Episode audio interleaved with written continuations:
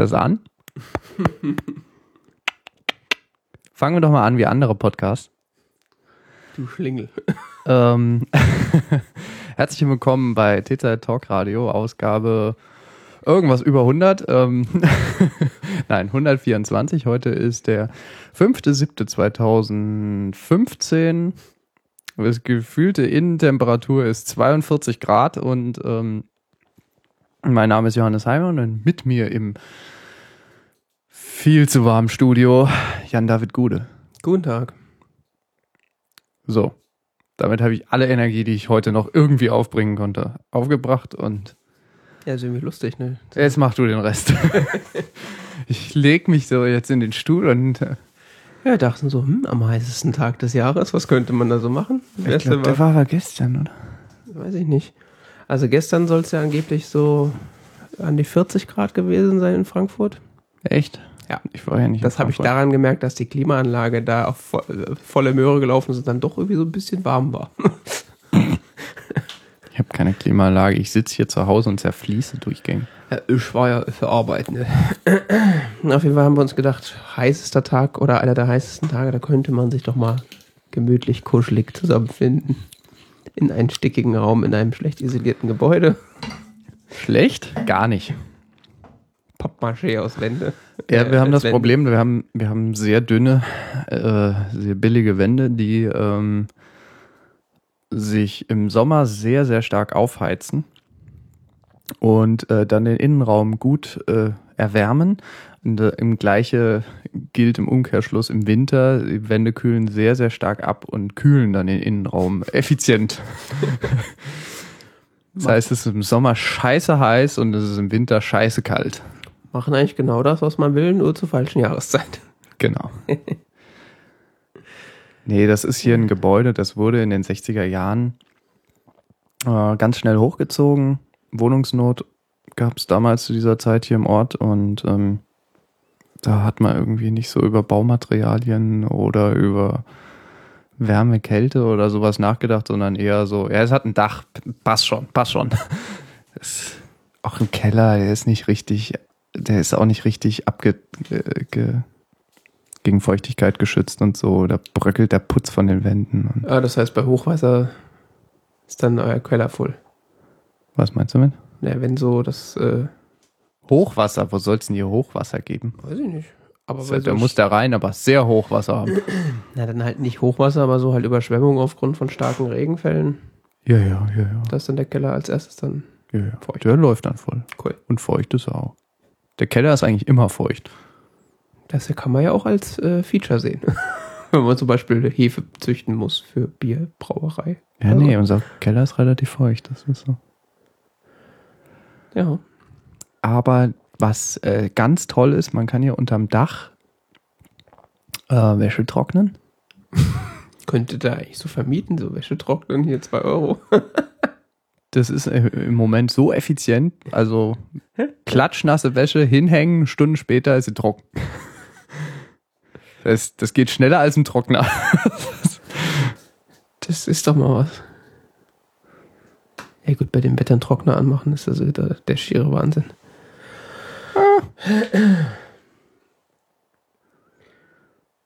Ja, Nee, das ist das Lustige an diesem Haus. Das ist natürlich, ähm, es hatte, als es gebaut wurde, hatte auch keine Zentralheizung, wurde auch später erst hinzugefügt. Die wurden damals hier über Kohleöfen ähm, gewärmt, die Zimmer. Ähm, oder so kleine Zimmeröfen.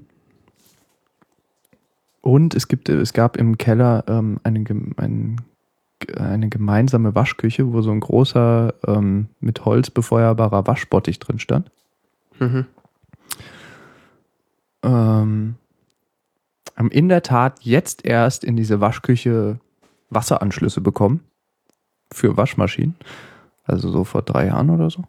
was haben die Leute davor gemacht? Entweder in der Wohnung oder woanders gewaschen. Das ist ja auch nur so mittelpraktisch. Ja, das ist insbesondere nur so mittelpraktisch, weil die Wohnungen nicht so sonderlich groß sind. Und ich mich frage ehrlich gesagt, wo die Leute hier noch eine Waschmaschine stehen haben. Bei uns steht ein Kühlschrank, ein Herd und eine Spüle und dann ist die Küche quasi voll. Wo da jetzt noch eine Waschmaschine stehen soll, ist mir ein Rätsel. Und das Bad ist viel zu klein dafür. Und äh, Tja. Man kann ja auch in der Badewanne waschen. Ja. Schön Reihe in der Tube. Naja, aber in Zusammenhang mit diesem, mit diesem Waschküche gibt es eben auch unterm Dach den, den Trockenboden. Das ist zusammengedacht. Okay. Ist auch ein Schlüssel. So. Da ging dann Reihe um, konnte jeder, konnte jeder mal waschen. Ein Traum. Toll, gell? Anekdoten zu meinem Haus. Ach, ist dein Haus? Ja, ja. Das gehört alles mir. Es gehört tatsächlich mir, aber nur so zu 0,000 Prozent. Ne? Genossenschaft. Ey, ich hätte mir auch irgendwie so eine Anekdote zurechtgelegt. Hab's aber vergessen. Irgendwas mit Podcasting. Ich weiß irgendwie so. Ja, das tun wir hier gerade, gell? Ja, ich habe so die ganze Zeit überlegt, ich habe überlegt, dass ich das Podcasting gar nicht vermisst habe. Das ist Nicht? mir aber aufgefallen. Ey, wir haben ja im Grunde die ganze Zeit gepodcastet. Wir haben ja quasi fast je, also mindestens dreimal die Woche zusammen Mittag gegessen. Das ist ja wie Podcasting, nur dass keiner zuhört. Ja, das stimmt. Da ist ja jetzt nicht so viel Unterschied im Vergleich zu dem, was wir hier sonst im Internet abziehen. Ja, hier spatzen wir mehr. Was? Hier schmatzen wir mehr. Sprechen noch undeutlicher. Wir geben uns hier richtig Mühe? Es dem Hörer so schwer wie möglich machen. Ja, die im Chat sind hier fett, fett mit dabei. Echt? Ja. Wir wurden vermisst, habe ich gehört. Echt? Ja. Man hat äh, kommentiert, als wir äh, angekündigt haben, dass wir Apäusle ein, einlegen. Das, äh, Ja, ich habe so eine, so, so eine Abschlussprüfung gemacht, so von so einem Studium. Die war dann doch recht zeitaufwendig. schlimme Sache, sowas. Und ich bin nicht mal fertig. Tja.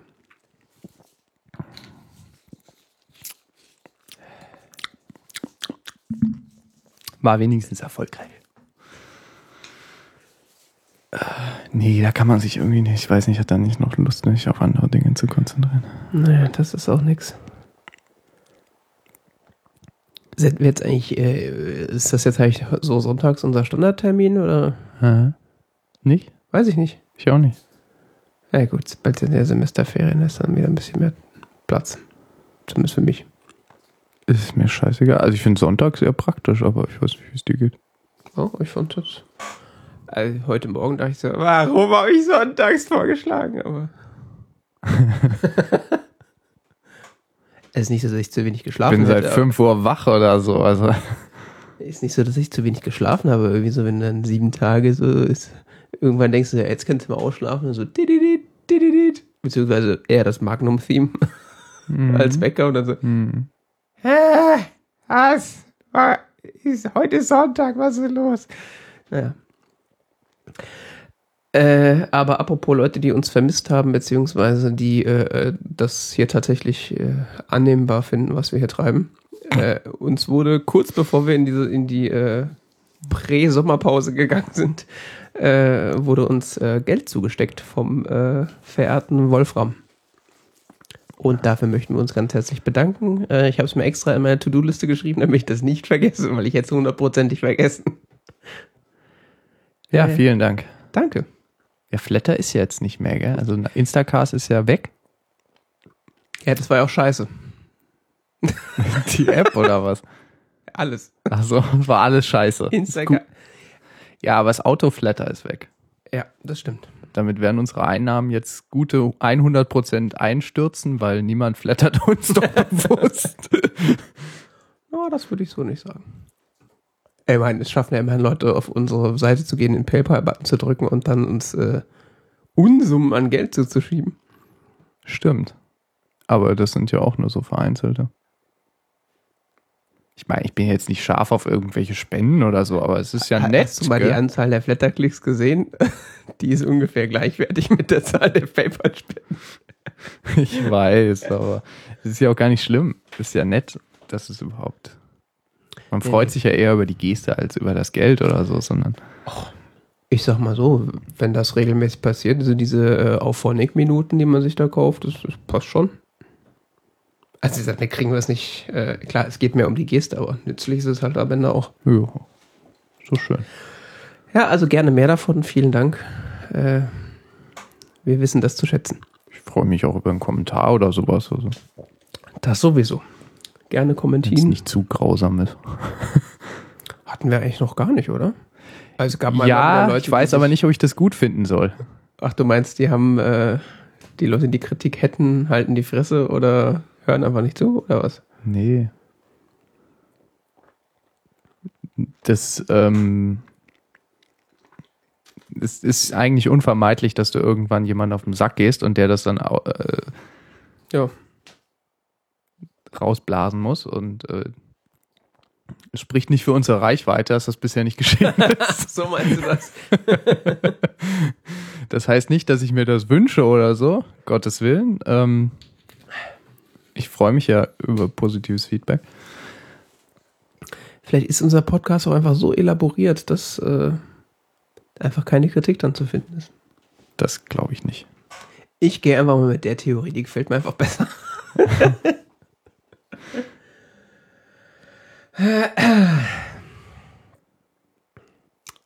Ähm, ist interessant, wenn die Luft, die man ausatmet, wärmer ist als die, äh, kälter ist als die, die man. gell? Man will sie gleich wieder so, komm hier. Ja. Das war's dann auch mit T-Zeit Folge 124. Ich habe keine Lust mehr. Also Zwölf Minuten reicht doch eigentlich. Ja. So ich hatte ja so 15 angepeilt. Radio, Radio-Feature-Länge ist okay. Ne, ist schon zu lange eigentlich. Apropos Radio. Ja, es gab einiges Neues. Wir, Unter anderem ähm, von Apple. ja, wir als in, inoffizieller Apple äh, Tech-Podcast. Wir sind ja hier Nerdfunk, gell? Stimmt. Da war was, ne? Ja. Irgendwer hat irgendeine Webseite aufgemacht, wo unsere Podcasts live gesendet werden. Ich habe die E-Mail archiviert und nicht wiedergefunden. Sprich nicht für deine Archivierungsmethode. Nee, ich Du weißt, dass der. Papierkorb kein Archiv ist. Nee, ich habe so einen Button, der heißt Archive Delete. und Delete, was heißt nee, das? nee, nee. Es gibt Archive und es gibt Delete. Ja. Ja. gut, ich meine, was Shortcuts, deshalb bin ich mir nicht ganz sicher, aber Command Backspace. Das war doch Archiv, oder? nee, ist nur Backspace zu löschen. Achso. Command M ist, glaube ich, archivieren. Also bei mir ist das Control Command A. Kont äh, nee, viel zu viel Tasten. Das ist so mein Muscle Memory drin, das geht alles. Nee, nicht Ich wundere mich immer nur, warum es auf dem iPhone nicht geht. Ähm, ja, wir sind da in irgendeiner Streaming-Webseite, wird unser Angebot Ich kann das ja mal gerade raussuchen. Christian Kolros. Keine Ahnung. Kannst ja weiter Namen raten. Ich suche derweil. Wenn ich deinen Namen, und du uns zuhörst und ich deinen Namen jetzt verhunzt habe, tut's mir sehr leid. Ich habe es wirklich jetzt nur aus der kruden Erinnerung von, dass ich mein, dass ich die E-Mail, die du uns geschickt hast, dankenswerterweise vor drei Monaten oder so überflogen habe. Ähm, ein jemand, der eine Website gebaut hat, die äh, Podcast-Folgen äh, streamt Podcastradio.org. und ähm, zusammensetzt zu Radiosendern, wenn man so will. Podcastradio.org und äh, Christian Kollros äh, Und ist der richtige Name. Christian Kollross, sag ich doch. Hab ich doch gesagt. Ja. Mein Gedächtnis mal wieder. Äh, soweit ich mich erinnere, sind wir in der Kategorie Nerdfunk oder sowas in der Richtung. Nordwestfunk. Nerdwestfunk ähm, eingeordnet und ja, funktioniert gut. äh, Funktional ist die Webseite toll. Ich finde nur im Design kann man noch ein bisschen arbeiten. Aber funktioniert astrein, also technisch Ja. kein. Da gab es ja auch noch was anderes, das Real Life Radio, da waren wir auch irgendwie mit drin. Echt? Ja, ja, das war ja schon ewig her. Sind wir da immer noch drin oder haben wir uns die wieder raus? Ich, ich bin mir gerade nicht sicher, ob es den Service noch gibt. Aber ich weiß es nicht. Also wir sind gegenüber solchen Dingen prinzipiell offen, da unsere Folgen ähm, auch, wenn ihr mal den Footer auf unserer Webseite lest, unter einer bestimmten Form von sehr freien äh, Creative Commons Lizenz äh, stehen. Äh, ja, bitte, wenn ihr wollt, könnt ihr unsere Inhalte verwenden. Wir haben da jetzt keine Ansprüche oder erwarten hiermit irgendwie Reichtümer anzuhäufen. Die äh, Lizenz, die wir verwenden, schließt auch kommerzielle Verwendung ein. Da es daherum immer Streit gab, ab wann es kommerzielle Verwendung ist. Daher äh, braucht ihr euch da auch keine Sorgen zu machen. Wenn ihr euch nicht sicher seid, ob euer Angebot vielleicht kom als kommerziell eingeschätzt werden könnte oder nicht. Also das dürfen auch kommerzielle Betreiber benutzen. We just don't care. Man kann es auch so ausdrücken, ja. So viel zu diesem Thema.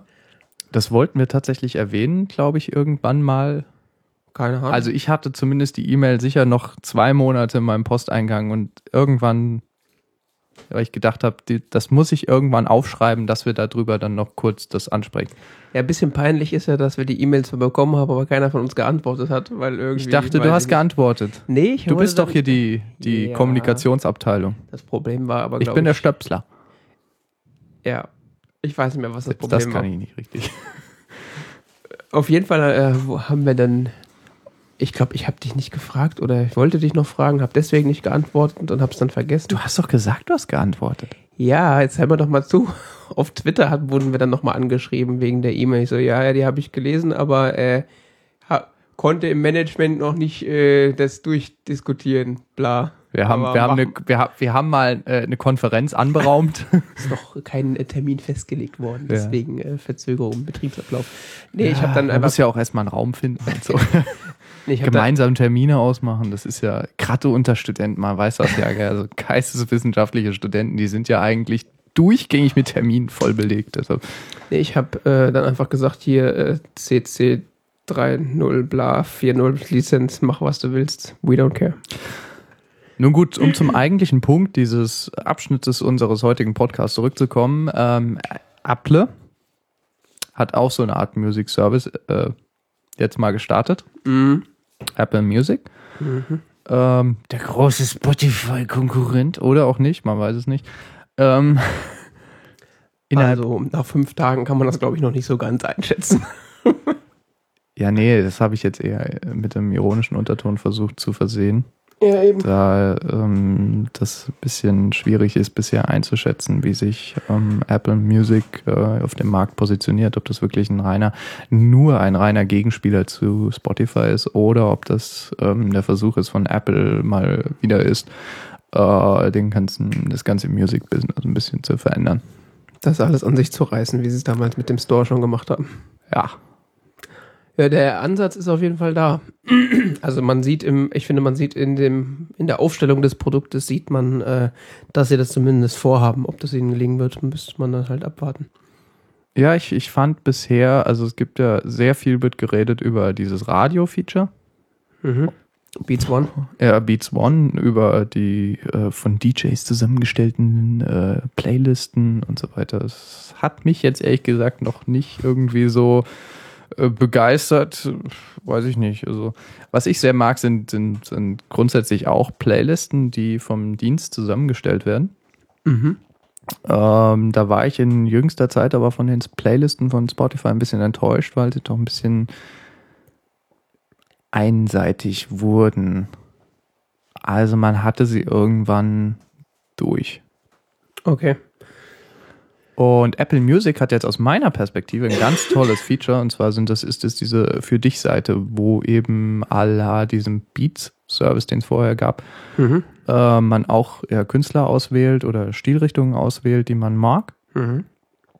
und er dann darauf aufbauend ähm, Empfehlungen ausspuckt. Und das hat bei Spotify bei mir nie richtig funktioniert. Der hat immer so einen Scheiß empfohlen.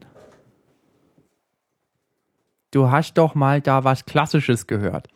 Wie wär's, wenn du jetzt mal das hörst? Du kriegst so einen Soundtrack von irgendeinem sehr schlechten Film, der auch aus irgendeinem Grund unter Klassiker eingestuft wurde. Da denkst du, Das ist ja sowieso eine Sache mit Classical Music. Ja, also. Äh, Oh, kennst du schon diese, äh, diese Bach-Kantate? Äh, Class Classic? you know? Ja, gut. Davon mal abgesehen, ja. Ganz andere Geschichte. dass, dass dieses alles unter Classical nicht nach Epochen unterscheidet, die, ähm, ja gut, nehmen wir mal die Musik, die vor 1950 war und das ist alles eins. Es ist keine E-Gitarre drin, es muss Klassik sein. Ja, so ungefähr, gell. Dass jetzt eine Bach-Kantate wenig mit Mozart zu tun hat und wenig mit, äh, keine Ahnung, Schumann, Klavierkonzert oder so, falls es sowas gibt. Bestimmt. Schumann hat was mit Klavier gemacht. Ja, Vorher das Klavier- weiß ich nämlich noch. so im Genau weiß ich es nämlich nicht. Der hat garantiert auch. Ich höre so wenig Romantik. Ähm,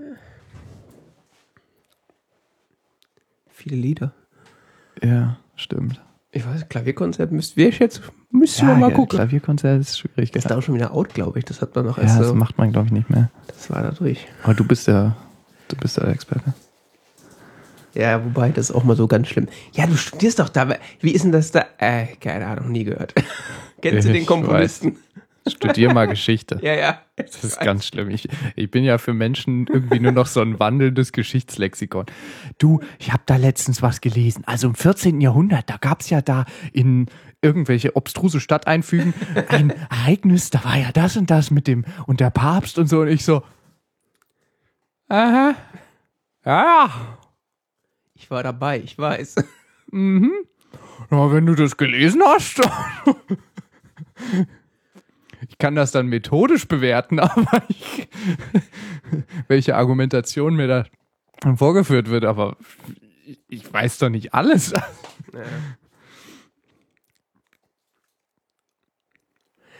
Äh, ja, aber das mit den Playlisten, um wieder zum Thema zurückzukommen, äh, ist ein interessantes Thema. Ich bin ja gar nicht so der Playlistentyp. Ja, du bist mehr so gezielt Hörer, gell? Äh, ja, und das hat, auch wenn man jetzt das vielleicht anders denkt, nicht nur was mit meinem Studium zu tun. Also klar gibt es da oft den Fall, okay, ich muss Stück XY hören ich, oder muss da mal was gucken, wie spielt der Interpret das, wie spielt der Interpret das. Aber auch so, ich habe das extrem selten, dass ich irgendwie da sitze, okay, ich möchte jetzt gerne Musik hören zu, was sich irgendwie so anfühlt oder was zu der Stimmung passt. Das ist absolut. Ich, ich höre nicht nach Stimmung. Ja, ich höre nach. Musikstilen. Okay, aber das gibt's ja auch ganz viel, dass sie sagen, oh, ich fühle mich gerade irgendwie rollig, ich brauche Ich brauche jetzt was Rolliges. was weiß ich, wie gesagt, ich steck da nicht so drin. nee, nach Stimmung gehe ich auch nicht. Ähm, ich höre gern Jazz. Und ähm, da sind diese Zusammenstellungen häufig sehr gut. Oder Der sehr, Chat sehr lässt schön. übrigens anmerken, dass es ein Klavierkonzert von Schumann gibt in Hamburg. Schön. Ähm, nee, ich höre ich hör, ich hör sehr gern Jazz. Seit einem Jahr oder so. Und da ich in dieser Musikrichtung mich noch nicht wirklich äh, auskenne, finde ich diese Zusammenstellung sehr, sehr schön. Also die führen mir Künstler vor, von denen ich vorher noch nie irgendwas gehört habe und Ja. so. Und das, beziehungsweise es gibt bei Apple Music dann tatsächlich ähm, nicht nur Playlisten, die so, bei Spotify war das so, ja, Jazz zum Entspannen und Ja, ähm, Das ist wie keine Klass Ahnung. Klassik fürs Baby. Work Jazz und äh, so denkst so, oder Jazz. Jazz Hits. Ja, und dann äh, sagt mir Apple Music jetzt so, ja, wie wär's, wenn du mal den frühen politischen Jazz der 60er Jahre hörst? Und ich so, what the fuck? Das ist eine Playlist? Naja. Das, das, das hat mich äh, echt begeistert. Ja, dieses, das hast du ja gerade eben schon erwähnt, dass das so ein Feature ist, was ursprünglich in diesem Beats-Musik-Service ganz groß geschrieben wurde, dass da halt, also ernsthaft kuratierte Listen halt Mhm. angeboten wurden, die halt nicht nur nach äh, Klassik fürs Baby und so. Klassik zum Einschlafen. Also alle Dur-Sonaten von, Ja, von Mozart. genau. Das ist so schlimm. ja, ich weiß. Ich hab, muss gerade mir so eine Dur-Sonate von Mozart tatsächlich angucken. So überall Klassik fürs Baby, Klassik fürs Baby, Klassik. Fickt euch! Da hat er irgend so ein Bastard das auf Klavier schlecht vorgespielt und das ist dann Klassik fürs Baby. Herzlichen Glückwunsch. Die armen Babys. Ah. Verhunzte Klavierinterpretation. Am besten noch so mit Streichern hinten dran, die keine sind, die nichts mit der Musik. Äh, egal. Äh, ja, also das mit den Musikrichtungen ist bei mir tatsächlich, äh, wenn dann eher der Fall. Also ich habe da jetzt, ähm, so habe ich Spotify dann gelegentlich auch schon benutzt, dass ich eben, äh, also ich hab, bin seit zehn Jahren ungefähr auf so einem Blues-Trip und äh, da habe ich dann tatsächlich auch nochmal neu, also da denkt man irgendwann, okay, du hast den Clapton, du hast BB King, was gibt's eigentlich überhaupt? noch? Ja, ich kenne doch jetzt alles. Und da kommst du dann so, äh, kriegst du dann doch nochmal so einen Weitblick. Den Clapton, genau, ja. Hey gut, das ist ja Das hat, ja, das hat man ja so. der Mozart der Neuzeit. Ja, stimmt. Ja, das ist echt extrem interessant. Äh, und das ist jetzt bei Apple Music äh, natürlich genauso. Ah, das Slowhand-Album, ja, ja. Und äh, Unplugged, das finde ich jetzt gerade nicht. Ja gut, das ist ja, Ja, ich sag doch, das hat man so, gell? das ist ja wie die Jupiter-Sinfonie.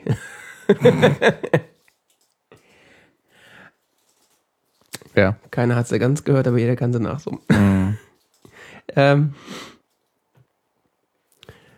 was, ich weiß, Gut, wer kennt schon den zweiten Satz von Stücken? von Sonaten oder so. zweite Sitze. Ach, da kommt noch was? Ja, da- oder, oder was weiß ich, mehr als einen von. Die, die, mehr als die Exposition meinst du? Ja. Äh, ja, wa- was jetzt bei Apple Music äh, ha- habe ich jetzt gar nicht so mitgekriegt, aber äh, so User-Generated Playlisten, gibt es das überhaupt? Also weil bei Spotify war das ja so, da konnte ja jeder Arsch und sein Bruder eine Playlist erstellen und für die Öffentlichkeit teilen. Stimmt, das weiß ich jetzt noch gar nicht. Das ist tatsächlich ein Aspekt, da habe ich noch gar nicht drüber nachgedacht. Das stimmt. Das, also bei Spotify gibt es ja diese ganze Community-Geschichte. Richtig. muss ja auch externe einbinden. Das wäre bei Apple so gelöst, dass es zwar externe gibt, aber dann äh, Playlisten zum Beispiel von äh, Künstlern oder Playlisten von äh, Magazinen oder sowas. Ja, ja gut, das, ja, also so Rolling Stone hat folgende Playlist angelegt und so. Ja. Das gibt's bei Apple Music ja auch, ja. Bei was? Apple Music. Ja, das meinte ich ja jetzt gerade. Ich sprach gerade über Apple Music. Ja, Äh, bei Spotify gibt's gibt's tatsächlich dieses äh, Ich folg dir, du folgst mir und so, ja. ja. Also wobei Glaube, diese das gibt's bei Apple Music in dem Sinne nicht, nee. Ist mir zumindest noch nicht aufgefallen. Aber du hast auch einen Nutzernamen und kannst auch mit dem kommentieren und so. Also so ganz klar ist es ja noch nicht. Die es scheint ja so eine Art Plattform da aufbaut zu sein. Ja, das ist ja jetzt so quasi der, das dritte Standbein des Tripods. Äh, Also diese Connect-Geschichte, Genau. vor, vor die ja so eine Infrastruktur ist, von der man jetzt noch nicht so weiß, was es sein wird am Ende. Also du kannst Künstlern folgen, die da auch exklusiv Musik online stellen können, direkt an ihre Follower und äh, Content zur Verfügung stellen können über Playlist, also statt, statt nur Playlisten, Ja. sondern auch Fotos oder Musikstücke oder was weiß ich nicht was. Ja, im Grunde so Twitter und Instagram integriert in Spotify Und- sozusagen. Ja, aber das macht Spotify ja nicht. Spotify Richtig. macht ja nur dieses Playlisten oder Musikteilen-Feature irgendwie. Ja. Kann man bei Spotify kommentieren? Ich glaube nicht, gell? Dafür habe ich das nie Weil ernsthaft bei. Con ja, ich auch nicht. Aber bei Connect kann man, glaube ich, kommentieren. Weil du hast auch, ja. einen- du hast ja auch so einen Nicknamen dann und so, gell? Ich habe es noch nicht ausprobiert, aber das ist ja, ja so, das ist ja quasi dann Facebook für Facebook und Twitter für Musik quasi. Ja. Ich habe ein großes Problem mit Apple Music und äh, das ist iTunes. Okay. Ich finde das fürchterlich unübersichtlich. so bis ich das Bedienkonzept mal durch hatte. Also du wählst erst links dann so, also auf Mac, ich weiß nicht, wie es auf Windows ist, links dann erstmal Musik aus und dann in der Mitte hast du dann verschiedene Buttons, wo du dann wiederum verschiedene Reiter hast, innerhalb derer du dich dann aber wiederum auf tiefere Ebenen begeben kannst. Hm. Also, what? Also, Du brauchst ja schon ganz schön räumliche Vorstellung, bis du mal durchgestiegen bist. Ja, aber das ist auch so ein grundsätzliches Problem, was in iTunes die letzten Versionen hatte, dass es halt, obwohl ja die Komplexität der Software nicht mehr zugenommen hat, großartig, weil da ist ja jetzt nicht mehr viel passiert die letzten Jahre, äh, ist die, die, das User-Interface in Anführungszeichen vereinfacht worden, indem man halt Seitenleisten weggelassen hat und solche Späße, aber jetzt weiß man halt nicht mehr, wo irgendwas ist. Naja, ich habe ja vorher iTunes nicht benutzt. Deshalb, Ja, ja, deswegen sage ich das ja.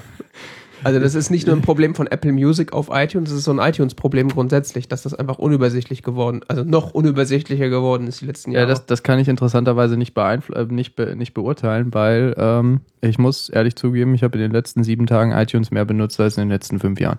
Ja. Wobei ich dazu sagen muss, Apple Music ist jetzt auch als Service nicht so 100% übersichtlich. Also auch auf dem iPhone äh, bin ich da manchmal so ein bisschen. Äh, Auf dem iPhone bin ich total verloren. Also kann man ein Album auswählen? Geht das überhaupt? Ja.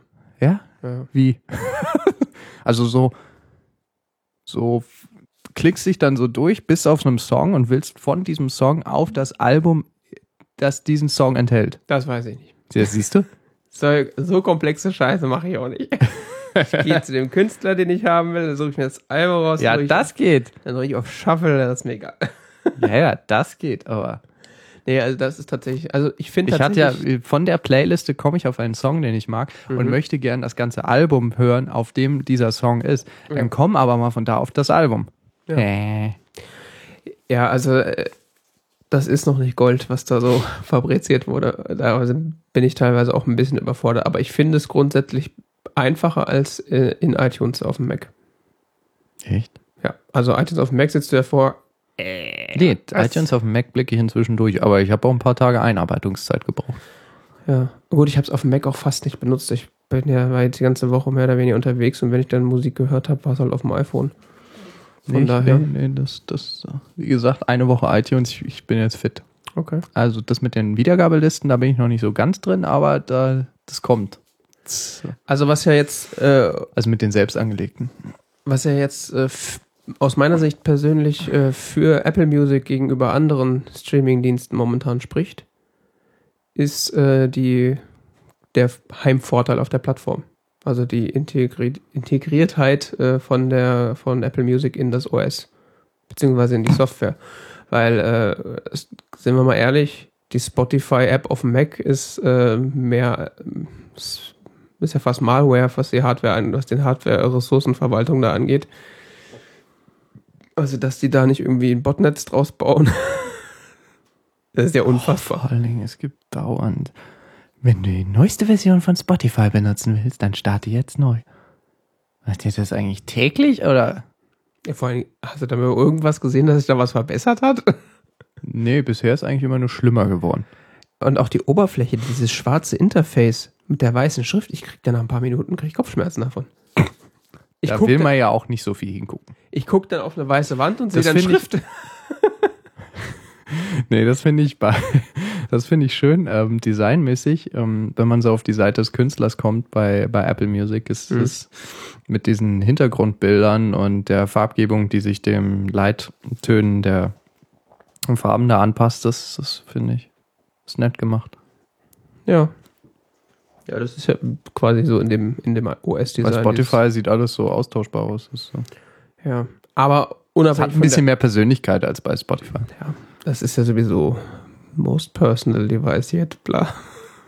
äh, aber ja, die, die, die äh, ganz, klar, ganz klar, die Performance der Apps ist einfach scheiße bei Spotify. Ich habe jetzt mal geguckt, ein Kollege von mir aus. Streaming geht schneller los als bei Apple Das Music. stimmt. Na gut, aber Apple Music macht immer so ein kleines Päuschen, bevor es anfängt. Das stimmt, aber Apple kennt sich ja auch mit Web nicht so aus. Ja, das stimmt. Deshalb bin ich auch immer ein bisschen zweifeln, ob sie das mit dem Streaming hinkriegen. Stell dir mal vor, es benutzen noch Leute. Ich bin, ich bin ja, äh, bin ja gespannt, dass es überhaupt so funktioniert, wie es bisher funktioniert. Ja, aber er macht schon ein ganz schönes Gedankenpäuschen, bis mal so ein Song anfängt. Ja. Aber du weißt auch nicht so genau, in welcher Qualität der da eigentlich screamt. Bei, Doch. ja? 256 Kilobit AAC. Echt? Ja. Bei Spotify kannst du, glaube ich, auf 320 hochdrehen. Richtig awkward bisher. Ja? Das ist awkward bisher. Wie kriegen sie denn das der immer hin? Keine Ahnung. Das will man nicht so genau wissen, technisch, gell? Vor allen Dingen, wie spielen sie das auf dem iPhone ab? Das erklärt nämlich auch den Stromverbrauch auf dem iPhone, weil er hat ja, kann ja nativ Ja. das nicht ab, das nicht äh, decoden. Ja, ja. Das heißt, da machen sie ein Spielchen, machen sie ja das stimmt, wahrscheinlich Spotify auf dem iPhone braucht ziemlich viel Strom, ja. Ja, jetzt weißt du auch warum. Ja, war, hat ein, ein Kollege von mir hat sich jetzt gerade ein 6 Plus gekauft, was ja von der Akkulaufzeit her so momentan ganz das beste Gerät ist. Und dann so Spotify letzten 24 Stunden 30% Akkuverbrauch so. Super. Bisschen Musik abspielen. Ja. Na ja, gut, dann musst du noch runterladen. Ja, trotzdem. Also, naja. Also, das, wie, wie gesagt, die, da sehe ich halt bei, bei Apple Music klar den Vorteil, dass sie halt einen Vorteil auf der, auf den, zumindest auf der Apple-Plattform haben. Wie es dann auf, das wird jetzt noch interessant dann im Herbst, äh, wenn Apple Music für Android rauskommt. Ist, ja, Mhm. ist ja angekündigt. Wie gut die App ist und äh, ob es da irgendwelche Leute gibt, die da auf den Service aufspringen, weil am Ende des Tages ist es ja einfach dann da tatsächlich nichts anderes als einfach ein weiterer Streamingdienst. Für die Apple, klassischen Apple-Nutzer ist es ja so, ja, mein, mein, mein Computerhersteller bietet jetzt auch Musik an. Da ist man dann ja mal eher geneigt, das auszuprobieren. Ja.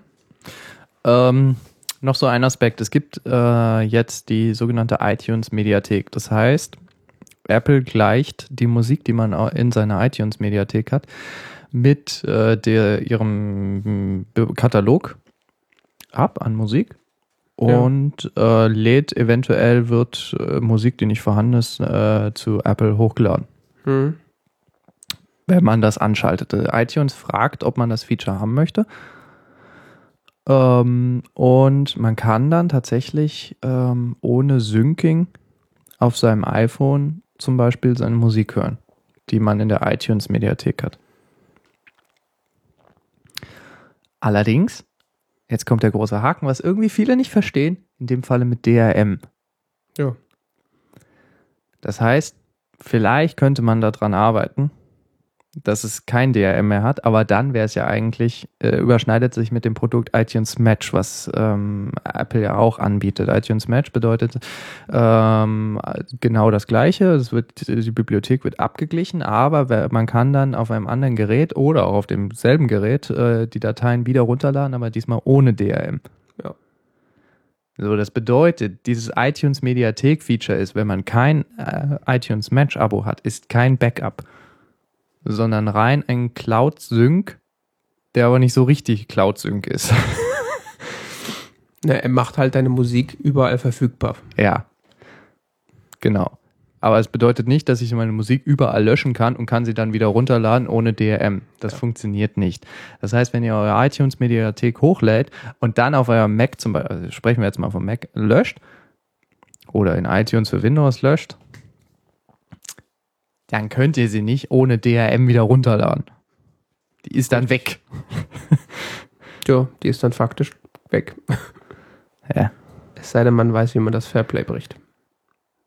Ja, aber eigentlich wird das kommuniziert. Es wird ein bisschen undeutlich kommuniziert, aber man kann es eigentlich schon verstehen. Insbesondere, wenn man weiß, dass noch ein Produkt namens iTunes Match existiert, was übrigens auch an relativ prominenter Stelle immer noch in iTunes platziert ist. Soll ja auch weiterhin parallel laufen. Ja, ist auch billiger als iTunes, äh, als. Apple Music. Ja. Macht ja auch was anderes. Ja. Ja, ich bin nach wie vor äh, iTunes Match-Kunde, weil ich die Idee halt geil fand, alle meine Musik da in der Cloud zu haben. Also ich Mhm. hatte da irgendwie so eine Mediathek von äh, irgendwie um die 100 Gigabyte äh, Musik, die da ich da hochgeladen habe, beziehungsweise halt gematcht habe. Echt? Und äh, ich habe dann halt initial, weil man weiß ja nie, dann, an, als das dann mal hochgeladen war, ein Backup davon gezogen und dann auch von den Geräten gelöscht. Du hast die Pirate Option gemacht. Wie meinst du das? Du meinst Es meine machen auch Musik? viele Leute, äh, laden ihre, ähm, lassen ihre Musik von iTunes Match ähm, abgleichen, löschen sie dann auf ihrem Gerät und laden sie in der hohen Qualität wieder runter. In der reingewaschenen Version. Ja. Ja. nee, das habe ich, das hab ich nicht gemacht, weil pff, Ja, was jetzt übrigens bei der iTunes Mediathek noch passieren kann, ist, dass Metadaten zerschossen werden. Ich habe es nicht erlebt, aber angeblich, es gibt Berichte aus äh, zweifelhaften Quellen. nee, es gibt Berichte aus diversen Quellen, dass das passieren kann, dass in dem Moment, in dem iTunes das mit Apple abgleicht, dass es da äh, Unstimmigkeiten gibt, was die Metadaten von Musik angeht, insbesondere wenn man die Metadaten äh, bei seiner Musik, die man in der iTunes Mediathek hat, selbst gepflegt hat und ähm, selbst stark verändert hat. okay. Ja, gut. Aber die Gefahr Wenn- hast du bei iTunes eigentlich immer. Ja, wenn der das von der, wenn, wenn zum Beispiel wie ich, ich habe da CDs gerippt, der hat die automatisch getaggt äh, nach Metadaten, Datenbank. Da ist bisher, hat, der, hat iTunes nichts geändert. iTunes hat kein einziges Cover geändert, nichts. Also, Ich habe auch ehrlich gesagt irgendwann aufgegeben, da so eine reine Mediathek zu haben. Das war mir irgendwann einfach scheißegal. Meine Mediathek ist wie Sau. Ich habe die Suchfunktion. nee, halt da ich ja fertig. meine, da ich ja meine Mediathek jetzt komplett neu angelegt habe kürzlich, weil habe ich dir ja erklärt vorhin. Ja. Bleiben wir jetzt mal dabei. Ich habe sie einfach komplett neu angelegt und da habe ich ähm, ist tatsächlich jetzt mal gepflegt und jetzt finde ich es auch benutzbar. Vorher war es eher so, ich habe da glaube ich irgend so Musik in iTunes. Hm. Nee, ich habe einfach da Tonnen an Musik drin und wenn ich die hören will, dann nutze ich die Suche. hm, Damit komme ich eigentlich Nee, ganz gut zurecht. da weiß ich nie, was ich habe. Ich muss es sehen. Tja, Noch was zu Apple Music? fällt mir jetzt so nichts mehr ein, ne? Aber das Okay. haben wir jetzt auch äh, ausführlich abgearbeitet, würde ich sagen. Ja. Hat ja sonst noch niemand getan. Eben. Muss ja mal irgendwer drüber sprechen. Ja. Ähm, Jan David hat sich eine Pebble gekauft. Mhm. Berichte. Ja, also mit Aufkommen äh, diverser Smartwatches und der Ankündigung der Apple Watch hat sich ja wahrscheinlich jeder in irgendeiner Form mit diesem Thema schon mal beschäftigt, äh, eine sogenannte Smartwatch sich zuzulegen oder darüber nachzudenken, ob man persönlich denn damit was anfangen könnte. Und ich glaube, wir haben da ja auch schon mal drüber geredet, über Apple Watch und wie, wie das so ist. Und äh, ich fand das äh, grundsätzlich eine ne tolle Idee, dass äh, wenn Nachrichten auf dem Telefon reinkommen, dass ich die auf der Uhr sehe. Und war eigentlich äh, relativ begeistert von der Apple Watch, bis auf den Preis. ja, und dann, äh, wie es sich so ergab, äh, wurde ja auch die Pebble Time angekündigt, also die neueste Version der Pebble, äh, die Farbdisplay hat und Mikrofon und Schnickschnack. Kleines bisschen dünner ist. Äh, Oder? Ganz minimal. Kann sein, weiß ich Kann nicht. Ähm, und in dem Zug hat äh, Pebble die Preise bei der, ähm, der Pebble kurzzeitig gesenkt. Von irgendwie 130 Euro auf äh, 99.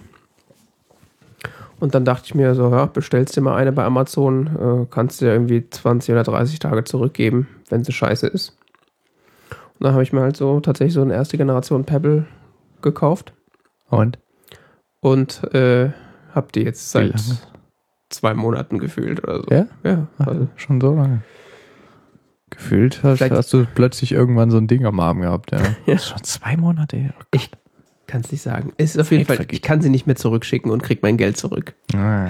Ja, kannst behaupten, sie wird kaputt. Ja, gut, das ist. Da gibt es noch so, ja. Mal gucken.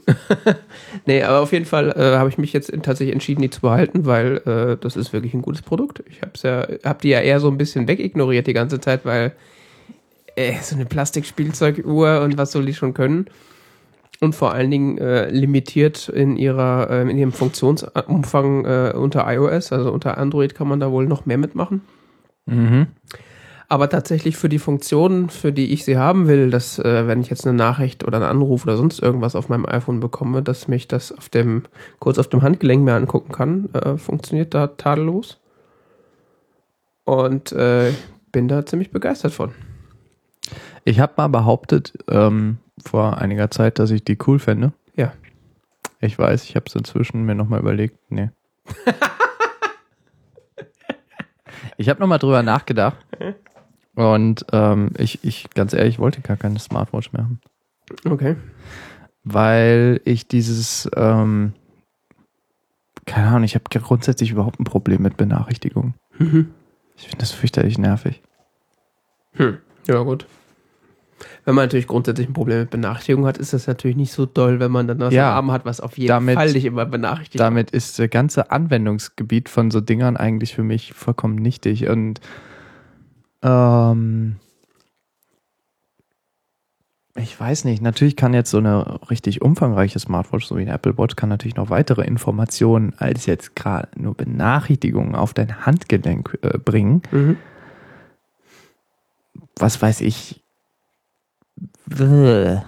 Fitness äh, wird immer als erstes Stichwort genannt, aber auch sowas wie Navigation oder Steuerung von Musik oder was weiß ich, von anderen Dingen, die man irgendwie steuern kann.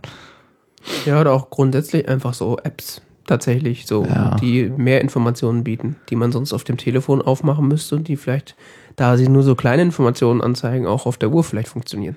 Ich finde mein Telefon schon nervig. Ja, dann ist das vielleicht tatsächlich. Ich habe sehr, ich habe inzwischen ein sehr gespaltenes Verhältnis zu meinem iPhone. Okay. Nee, ich finde, ich finde es ein ganz tolles Gerät und so weiter, gell, aber wenn es benachrichtigt, ich, ja,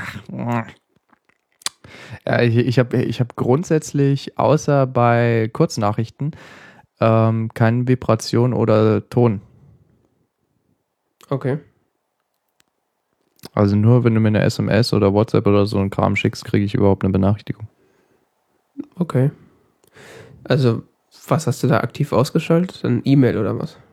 Ja, E-Mails habe ich zum Beispiel so, dass die mir angezeigt werden, wenn ich mal aufs Telefon gucke. Mhm.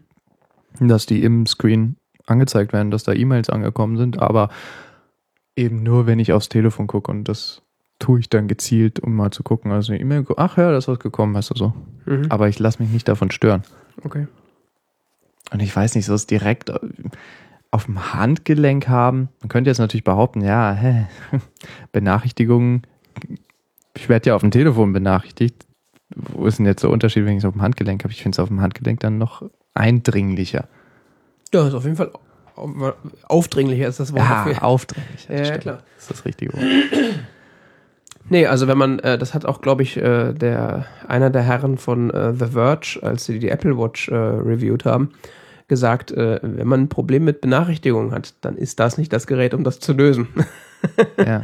Sondern das ist, äh, da kann man zwar so Feintuning mitmachen, aber äh, wenn man zu viele Benachrichtigungen hat, wird das das nicht bessern. Und wenn du das Gefühl hast, du hast sowieso schon zu viele Benachrichtigungen oder die nerven dich, dann wird das dich halt nicht weniger nerven, sondern eher im Zweifelsfall mehr. Das ist klar. Äh, bei mir ist es so, ich habe nicht so viele Benachrichtigungen. Also ich werde halt von diversen Leuten immer mal angeschrieben. Das stört mich jetzt aber bisher so nicht.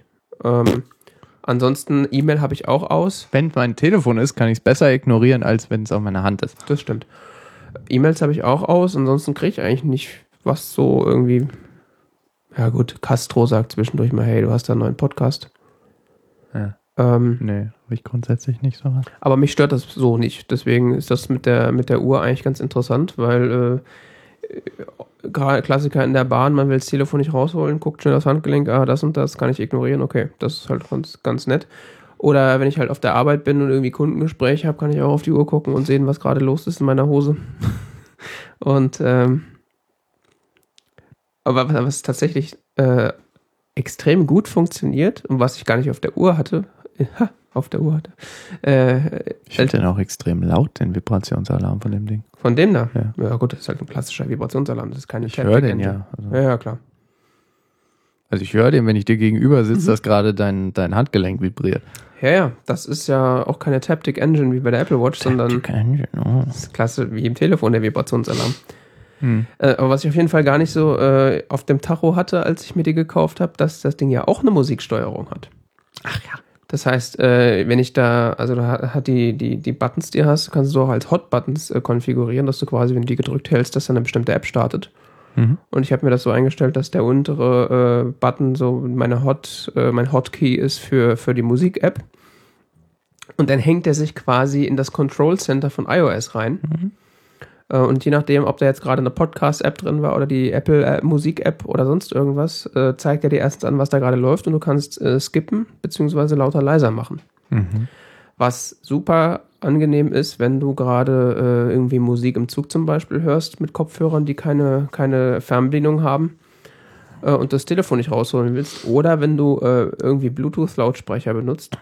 Oder im Auto tatsächlich. Ja, kann ich mir gut vorstellen. Also ich habe das ganz oft im Auto. Ähm, also ich habe da so ein, so ein Radio, was mit dem iPhone kann. Mhm. Und da sind viele, so eine Streuselkuchen-Tastatur drauf. Also ganz viele kleine Tasten, die schön beleuchtet sind, strahlen äh, elend, aber so klein, dass du nicht erkennen kannst, was was ist. Aha. Weil unter den Tasten steht, was, äh, was sie machen und du guckst von oben drauf. Herzlichen Glückwunsch. Okay. Äh, also es ist im Grunde völlig, wenn du nicht irgendwie von der Fahrbahn abkommen willst, solltest du da nicht gucken und versuchen, da irgendwas einzustellen. Und äh, wenn ich dann irgendwie nächsten Track machen will oder lauter machen will, dann während der Fahrt tatsächlich einfach am Handgelenk drei Tipps und fertig. Und dann habe ich das schon. Und da brauche ich nicht mal, das kann ich mittlerweile so, dass ich nicht mal die, äh, die Augen von der Fahrbahn nehmen muss. Ich habe kein Auto. Beziehungsweise ich habe so einen kleinen, äh, so einen kleinen Duschlautsprecher. Oh. Also Bl- Bluetooth-Speaker, mit dem ich dann äh, während der, während dem, wenn ich im Bad bin, äh, Podcasts höre. hm. Und da mache ich auch lauter, leiser, solche Geschichten. Das ist.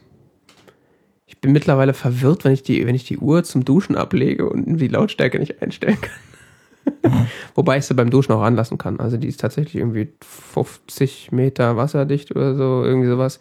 Das heißt Spritzwasser geschützt. Ja, aber sie sagen, das Duschen ist okay und ich habe es schon mehrfach gemacht, das ist alles kein Problem. Ich finde es so ein bisschen schlecht, weil dann ist die Uhr so nass und äh. Wie fühlt die sich so an? Ich, ich finde, die sieht relativ groß aus. Äh, ja, Sieht so wuchtig aus irgendwie. So. Ja. Und auch das Armband. ja, also der Body ist jetzt äh, nicht so klein. Ich meine, Also- du hast große Arme, das Ja. sieht jetzt nicht schlimm aus, aber Ne, ich finde auch, also so, äh, wenn man so wahrscheinlich so äh, mitteleuropäisch äh, großer Mann ist, so 1,80 bis 1,90 und dementsprechend auch Arme hat, sieht das ganz gut aus.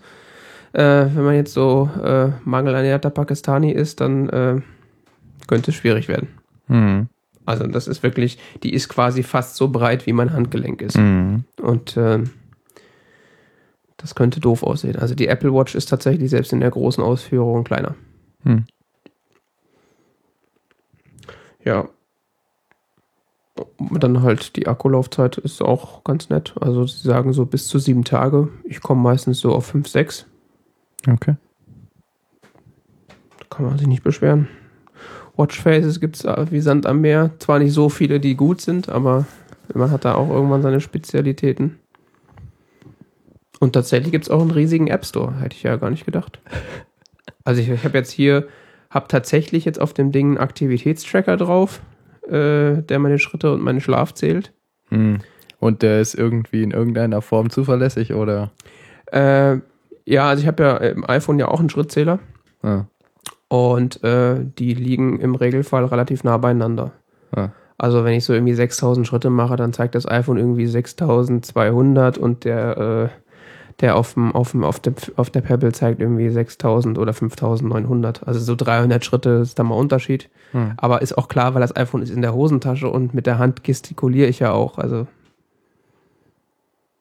was er dann da als Schritte zählt und was nicht, da bin ich eher erstaunt, dass es nicht weiter auseinander liegt. Von daher kann ich mich da jetzt äh, nicht beschweren. Scheint gut zu funktionieren. Cool. Äh, jetzt habe ich noch die Yelp-App drauf, nur um es auszuprobieren. Was macht die? Äh, gehst du drauf, dann spricht er mit deinem iPhone und sagt er dir Restaurants direkt in der Nähe. Mhm. Habe ich noch nie benutzt, also noch nie gebraucht, aber ist irgendwie lustig. Ja, Yelp, weiß nicht. Noch lustig ist so eine App, äh, Get Me Out heißt die. Die äh, guckt, wo du bist und äh, sagt dir die nächsten äh, öffentlichen Nahverkehrsdinger und sagt dir dann auch, wann da was in welche Richtung fährt. Das ist praktisch. Vor allen Dingen das Schlimme ist, das funktioniert verdammt gut. Das klingt echt praktisch. Das ist hier Get Me Out, ich gehe da mal Das drauf. könnte ich mir auch vorstellen, ist bei der Apple Watch oder Ja. bei, so, bei solchen Smartwatches grundsätzlich ein interessantes Feature. Ja. Aber Apple möchte jetzt auch irgendwie, also bleiben wir mal bei Apple, möchten ja auch irgendwie ihre Karten in der Richtung ausbauen. Tun sie jetzt.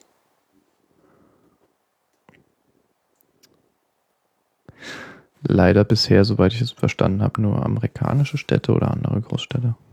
Google ist da ja grandios weiter. Also ja, ja, klar. in Google kannst du ja, glaube ich, inzwischen nachgucken, wo irgendeine Straßenbahn in Mumbai ist oder sowas. Also, Also jetzt zeigt er mir an, Geschwister Scholl Schule, AWO, Wohnheim, Europa lesen, alles anscheinend Busstationen. ja. Hier ist Bensheim, was hat er dann da? Jetzt zeigt er mir hier die RB nach Worms, fährt in acht Minuten. Die RB nach Heidelberg fährt in einer halben Stunde. Kann Cool. man nicht meckern. Mhm. Ja. Ja, ich hatte dann auch äh, das, äh, die Apple Watch in letzter Zeit dann mal äh, in den Händen Mhm. äh, und konnte so, konnte so ein bisschen mit rumspielen. Das ist schon nochmal was anderes tatsächlich. Mhm. Also verarbeitungstechnisch ist es tatsächlich, äh, ich würde sagen, eins der besten Apple-Produkte, die ich je in der Hand hatte. Mhm. Also dagegen fühlen sich diese MacBooks und iPhones wie so billige Plastikscheiße an. Das, also es ist wirklich unfassbar. Ich habe das Ding in die Hand genommen, so, oh Gott, also das war so eine App, so eine Sportwatch, also die, die, Die die Billig-Variante. Kinderplastik-Variante Ja. quasi, Okay. die zwar auch 300 bis 500 Euro kostet, aber äh, ist unfassbar. Es ist wirklich so, es fühlt sich an, als wäre es aus Diamant, oder? also das war echt ein bisschen schockiert, dass das sich so gut anfühlt. Aha. Ich muss ja sagen, ich hatte noch irgendwie keine einzige Smartwatch richtig mal in der Hand. Und daher sind sämtliche meiner Urteile sowieso zweifels anzuzweifeln. Ja. Ja, bis auf die Pebble und jetzt die Apple Watch hatte ich auch keine in der Hand. Er gibt ja mittlerweile auf der Äh. Android-Seite so Ah, Es viele. gibt ja auch so Runde und so, gell? Ja, die Moto 360 und die LG G-Watch und solche Geschichten und Samsung Gear und tralala und wie das alles heißt. Weil ich rund noch ein bisschen schwierig finde. Also. Ich kann mir da ehrlich gesagt überhaupt nicht vorstellen, wie das vernünftig funktioniert. Weil so Schrift und rundes Interface ist, widerspricht es ja irgendwie so ein bisschen. Kommt drauf an, wenn es gescheit designt. Könnte man sicher auch mit dem runden Display ein bisschen spielen. Klar. Aber es ist sicher sehr schwer. Vor allen Dingen dann auch für Apps. Rundes Interface könnte schwierig werden. Ja, für Drittentwickler und so ist das Ja. natürlich dann eine ganz schöne Herausforderung. Ich meine, wenn du jetzt so ein Design-Team hast, was dann nur so ein paar Apps dafür designt, äh, kann das vielleicht schon funktionieren, wenn man sich wirklich sehr viel Gedanken macht und so. Es kommt drauf an. Größere Mengen Text darstellen und so funktioniert da nicht so ideal wahrscheinlich. Ja. Ja. Bevor wir dann hier an dem Thema weiter festkleben, gehen wir dann mal zur Konsumkritik. Festkleben ist ein interessantes Stichwort, ja. Ich kann leider nicht so schnell mich äh, hier auf meinem Laptop Nicht, dass du abrutscht und hinfällst. auch abrutschen. Aber schwitze ich eigentlich auch so wie du? Ich weiß nicht, was los ist. Keine Ahnung. Ich finde es unglaublich heiß. Ja. ja, warm ist es, aber wenn ich mir die so angucke, dann wird mir ja noch wärmer. Entschuldige. Ne, bei mir geht's eigentlich. Ah, doch, hier. Siehst du? Ich habe da andere Körperfaltenmuster schwitzt. Anderes Körperfaltenmuster. Ähm, ähm, ja. Ich glaube, die Kleidung, die schneide ich nachher ab. Das funktioniert nicht anders. äh, ich habe zwei Filme gesehen. Ich habe interessanterweise, seitdem wir das letzte Mal ges ge- gesendet haben, zwei Filme gesehen. Ja, Ähm, ich keinen. kein. Interessant. Keinen neuen zumindest. Ah ja. Nee, ich hatte vor zwei Tagen oder so. Ich habe in den letzten zwei Tagen zwei Filme gesehen. Okay. Und zwar äh, einmal einen äh, sehr mittelmäßigen und einen äh, meiner Meinung nach sehr guten. Äh, fangen wir mit dem mittelmäßigen an. Das ist Tomorrowland mhm. mit George Clooney. Okay. Dieses Jahr in die Kinos gekommen, Disney-Produktion, eher so ein Familienfilm. Okay. aber mit so ein ganz interessant, so Sci-Fi Zeitreisen-Gedöns. Mhm. Ja, nicht so richtig Zeitreisen, aber mit so Sci-Fi andere Dimensionen Gedöns. Vielleicht auch Zeitreisen? Ach, was weiß ich. Ähm, grundsätzlich kann man über den Film sagen, schöne Ideen, schlecht umgesetzt. Mhm. Aber das gibt's ja öfter. Also bei der New York Post war es, glaube ich, hat jemand geschrieben, dass es es wirkt wie ein Zwei-Stunden-Trailer für einen Film, den man gerne sehen möchte. Das ist nicht schlecht. Gell? Ja, das ist eine schöne Beschreibung. Also ohne den Film gesehen zu haben, aber. Ja, das, das Drehbuch ist irgendwie so verwirrend. Der, der, der, da werden so viele Plotpoints aufgerufen und aufgemacht, aber irgendwie nur so keiner abgeschlossen oder so. Es ist alles irgendwie so eine wirre Aneinanderreihung von Szenen. Mhm. Grundsätzlich ist so ein bisschen die Message, äh, können wir unsere Zukunft verändern, weißt du? Also so, die Grundidee ist so quasi so, die Welt sieht die, die Zukunft nur noch böse und, ähm, und, äh, äh, hä? Gehst du weg? Nein, nein, ich musste meinen Kopfhörer leider stellen. Die, die Welt sieht die, äh, sieht die Zukunft nur noch als böse und als schlecht und als äh, diese Dystopien herrschen vor. Ja.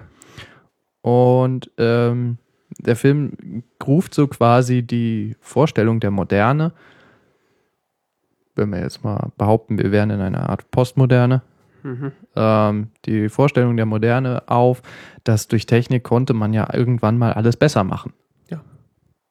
Es gab ja mal tatsächlich insbesondere in den 1950er, 60er Jahren so die Vorstellung, durch, durch die technologische Entwicklung wird jetzt alles perfekt und besser und super und in 20 Jahren leben wir in der Utopie schlechthin. Ja. Insbesondere in den USA ist das ja eine Vorstellung, die äh, relativ verbreitet war. Mhm. So, wir haben jetzt ja alle Autos mit atomaren Antrieb und so, die durch Klingt- die Gegend fliegen. Klingt total nach Utopie. Findest du? Nein, Ja gut, damals hat man ja nicht so unbedingt Gefahren damit assoziiert. ich weiß. Oder zumindest diese, diesen Punkt sehr stark ausgeblendet. Ist irgendwie interessant, dass der, die gleiche Vorstellung mittlerweile eher als Dystopie wahrgenommen werden könnte. Ja, interessant, gell? Ähm, nee, das war dann eher so die Vorstellung von günstiger, mm, leicht zu erreichender Energie, weißt du? Ja, klar. Das war ja so der Claim der Atomkraft. Ja. Saubere Energie. Dass das nicht so ganz wirklich sauber ist und mit erheblichen Gefahren verbunden ist, das ist damals auch aus Marketinggründen untergegangen. Ja, klar. Ähm, und weil eben auch gesagt, gedacht wurde, so, das ist so vielversprechend, ähm, Gefahren, naja, sehen wir mal drüber hinweg. Mhm. Und das, der Film baut dann auch auf auf den sogenannten Tomorrowland in den Disney Parks. Okay. Also es gibt in Disney Parks einen Abschnitt, der heißt Tom- Tomorrowland oder in, in Paris heißt er noch irgendwie ein bisschen anders, aber es gibt immer in vielen Disney Parks so, so Themengebiete, die sich, die so heißen, in, unter der in Kalifornien, der heißt, oder der in Florida, oder beide heißt auf jeden Fall Tomorrowland. Auch so in 50er Jahren entstanden, wo dann, keine Ahnung, interessanterweise hatte da Monsanto, Monsanto, Mhm. auch so ein Häuschen, was sie gesponsert haben und sowas. Ah ja. For the future. Tomorrow. For a better tomorrow. AT&T hatte auch so ein Haus gesponsert und äh, General Electric und äh, du konntest Okay. dann durch irgendwelche Dinger fahren und so Fahrgeschäftchen und dir wurde halt so ein bisschen so Zukunftsvisionen gezeigt. Krass.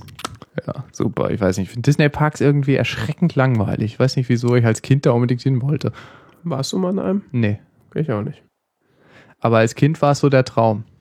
Ja? Ja, ich, das ich, als Kind schon irgendwie so.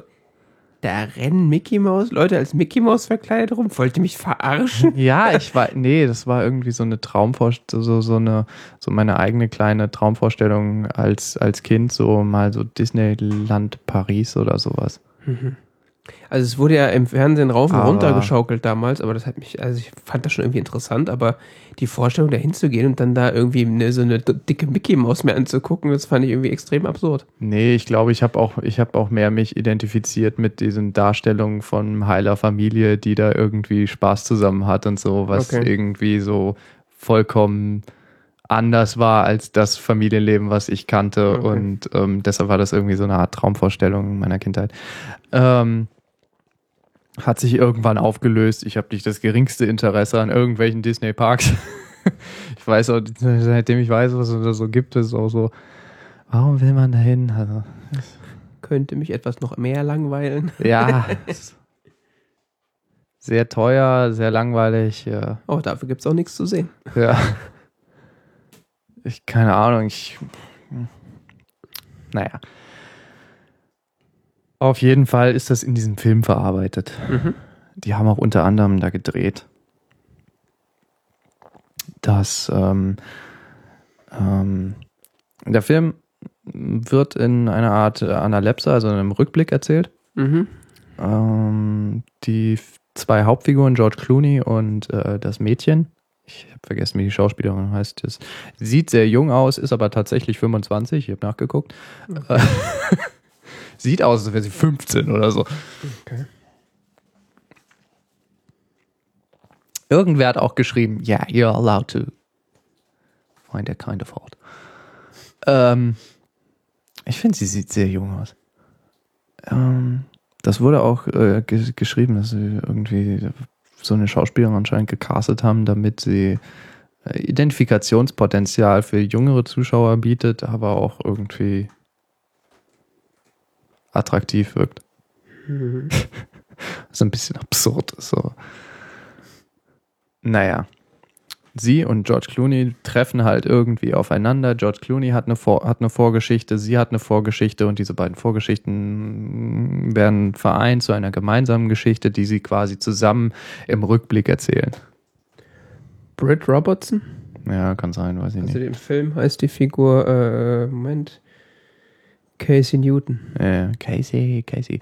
Ja, was dann ein bisschen komisch ist, äh, sie rettet irgendwie die Zukunft, weil sie dadurch durch ihre DNA irgendwie, also so ein bisschen, it's too many plot points. Also sehr viele Dinge werden nur so am Rande und es ist so wirr alles. Es ist, und am Ende ist da irgendwie so eine, so eine komische, utopische Message. Ja, das müssen wir jetzt in die Welt tragen, dass wir die Zukunft verändern können und alles wird gut. Und, und der Böse, der übrigens von Hugh Laurie gespielt wird, also Mhm. böse in Anführungszeichen, der wird einfach, ja, das Problem wird auch gelöst, aber die Lösung ist meiner Meinung nach sehr unbefriedigend und äh, irgendwie ist es alles so. Hä?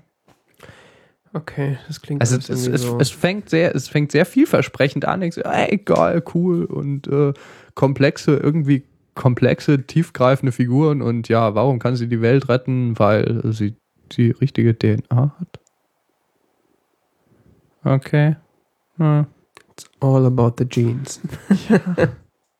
Aber so richtig erklärt wird es dann auch nicht und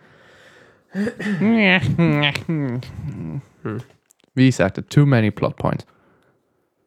Es ist das mit dem Trailer, der zwei Stunden geht, das das trifft schon echt zu. Okay. Also die, Szenen so geschnitten sind, teilweise so. Und zum Beispiel hat sie noch einen Vater, der ist NASA-Ingenieur. Das wird auch nur so am Rande irgendwie thematisiert. Das so viele Punkte werden überhaupt nicht so richtig dramatisch ausgespielt. Und Das klingt irgendwie alles ein bisschen wie Interstellar. Interstellar. Ja, der war ähnlich geschnitten. Fällt mich gerade ein. Aber da, da, da, bei Interstellar ist es nicht ganz so krass. Interstellar hat tatsächlich noch so eine, das fand ich noch nicht ganz so schlimm. Hm. Ist mir gerade eingefallen, ich habe mich doch einen Film gesehen, aber da werde ich jetzt nicht mehr drüber sprechen. Das ist. Interstellar fand ich ein bisschen zu stark fokussiert auf Matthew McConaughey. Aber Und deine Sprache. Was hat er gesagt? gut, ich habe True Detective gesehen. Ich verstehe inzwischen ihn Arzt rein. ist echt so. True Detective, die ersten zwei Folgen, du hast keine Ahnung, was der Typ da nuschelt, aber dann irgendwann, ah, oh,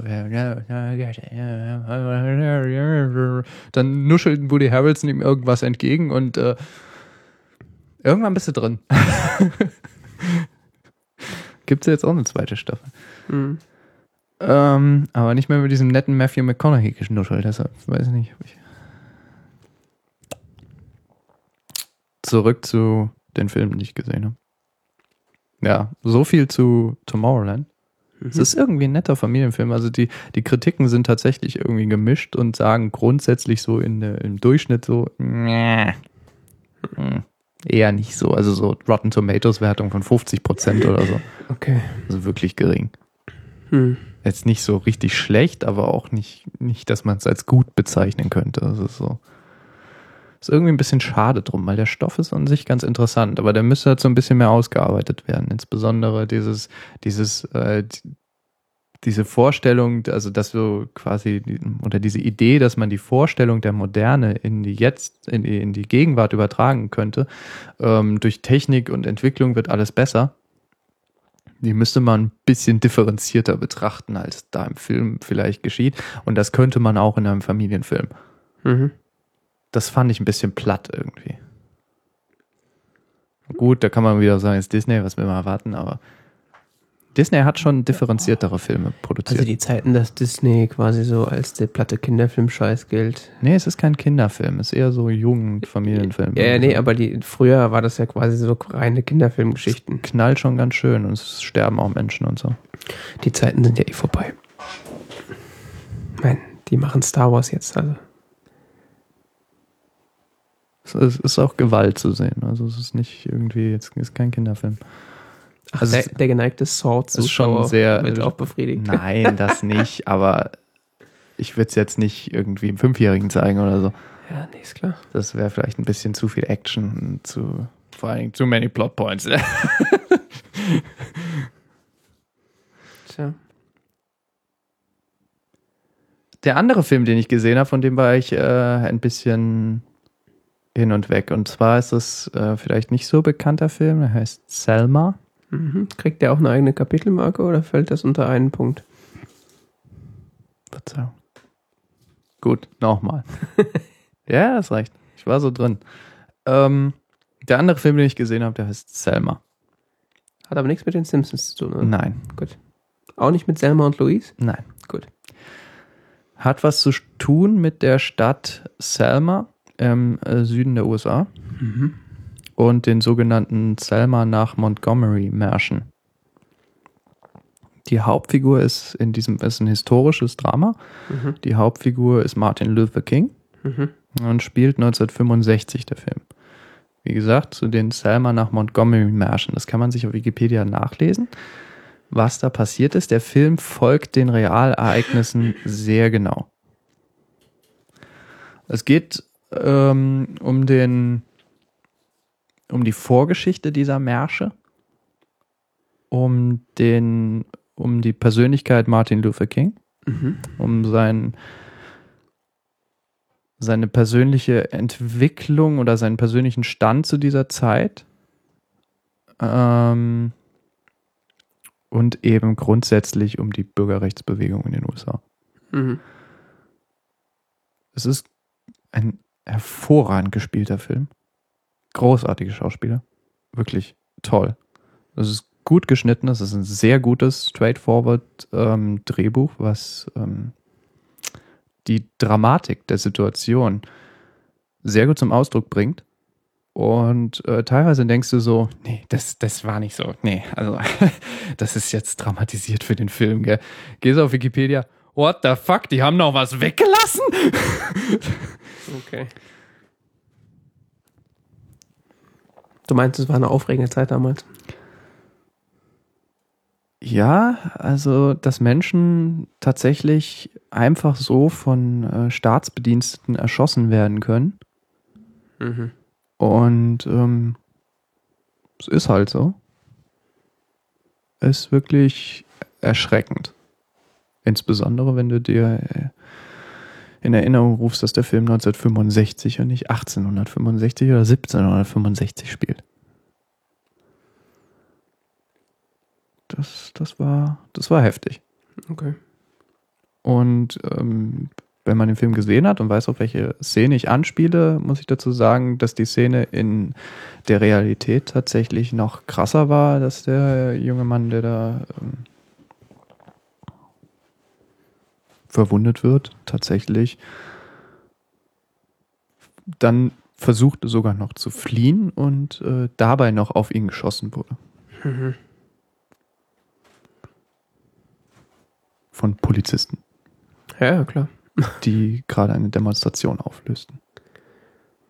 Es kann sein, dass, die, dass ich die Szene sogar kenne. Also nicht aus dem Film, sondern die Originalszene. Gibt es davon Video-Footage? Das kann sein, oder? Nein, von dem dieser Szene gibt es kein Video-Footage, es gibt keine Fotografie und so, weil ähm, Martin Luther King natürlich gezielt mit der Dramatisierung einer, in einer Situation ähm, gearbeitet hat, so dass, also er hat ja diese, dieses Konzept des friedlichen Widerstands, äh, was auch schon Gandhi verfolgt hatte, ähm, versucht zu führen.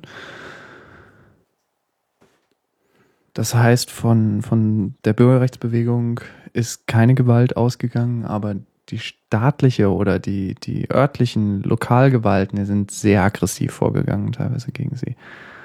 Und ähm, in diesem Film wird auch die extreme Gewalt äh, des, des, des örtlichen Sheriffs in Selma ähm, thematisiert. In dem Sinne, dass ähm, Martin Luther King kommt dann so in diese Stadt und möchte dort ähm, was organisieren, um eben das Grundproblem um das Grundproblem äh, zu tangieren. Und zwar das Grundproblem ist, dass in diesem, Sta in diesem Gebiet oder grundsätzlich in den Südstaaten, und zwar seit äh, den Bürgerrechtsgesetzen, die Schwarzen grundsätzlich das Recht zum Wählen haben, mhm. aber ihnen dieses Recht äh, durch äh, Mittel während der Wählerregistrierung verweigert wird. Ah, Wir erinnern okay. uns, in den USA muss man, um zu wählen, sich registrieren lassen mhm. als Wähler. Mhm. Und es gibt ja keine, keine, keine, keine öffentliche Meldung, so wie hier, dass man irgendwo hinzieht und sich vor Ort meldet, dass man nun dort wohnt. Das gibt es nicht. Sondern äh, wenn man wählen möchte, muss man irgendwie mit seiner Geburtsurkunde und so weiter zum Amt gehen und zum entsprechenden Office gehen und eben äh, sich dort auf die Wählerliste eintragen. Okay. Mit dem Nachweis, dass man gerade Amerikaner ist. Immer noch. Aktuell immer noch, oder was? Ja, ja, ja, das ist immer noch so. Krass. Das ist ein übliches Verfahren. Und das ist auch übrigens, was diskutiert wird in den USA als einer der Hindernisse für eine geringe Wahlbeteiligung, weil eben das wiederum manchen Menschen überhaupt nicht bewusst ist, dass sie das müssen, dass ein Hindernis quasi ist zum Wählen. Ja. Aber wie will man es anders organisieren in einem Land, in dem es keine Registrierung der Bürger in dem Sinne gibt? Es gibt es schon, je nach Staat, manchmal so ein bisschen, hm, ist schwierig.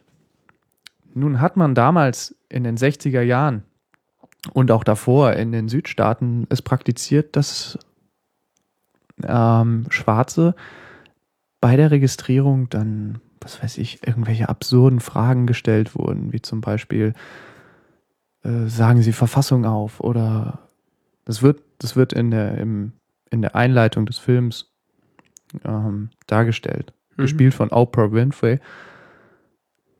Äh, versucht da eine Frau, eine schwarze Frau, sich als Wählerin zu registrieren. Mhm. Und wird abgewiesen mit dem Grund, dass sie eben die 67 Richter der, des Bundesstaates nicht aufsagen kann. Ah, okay. Und da gab es tatsächlich Gesetze, die das erlaubt haben bei schwarzen Bürgern. Ach, nur bei schwarzen Bürgern oder bei allen Bürgern? Das wurde nur bei schwarzen Bürgern umgesetzt. Ja, aber in dem Gesetz stand nicht, dass es nur das bei schwarzen... Das weiß ich nicht im Detail. Okay. Das ist auch je nach Bundesstaat unterschiedlich mhm. oder je nach lokaler Autorität. Es geht ja, es geht ja dann auch um, es geht auch um Bundeswahlen, es geht um die Wahlen des jeweiligen Staates und es geht um die lokalen, äh, die County-Wahlen und die, was weiß ich, City oder was auch immer. Ja. Und ähm, Martin Luther King verfolgt zu dem Zeitpunkt den Plan, dass tatsächlich da irgendeine Aktion vom Weißen Haus ausgeht, um dieses Verfahren zu stoppen. Sodass ähm, vom absurden Zustand abgeführt wird, dass in, in diesem, in, in Selma ist es so, dass 57 Prozent der Bevölkerung Schwarze sind. Okay. Von, ich glaube, äh, wie viel waren das? Auf jeden Fall sind irgendwie nur ist, ich glaube, 130 Wähler von einer relativ großen Stadt ähm, haben es tatsächlich Schwarze geschafft, sich als Wähler zu registrieren. Ich habe 130.000 Wähler insgesamt und ich, ich weiß nicht, ich müsste jetzt die Zahlen genau gucken, aber es sind auf jeden Fall mikroskopische Mengen an, an äh, Schwarzen, die es tatsächlich geschafft haben, wählen zu dürfen in diesen mhm. Staaten, obwohl es eigentlich ihr Grundrecht ist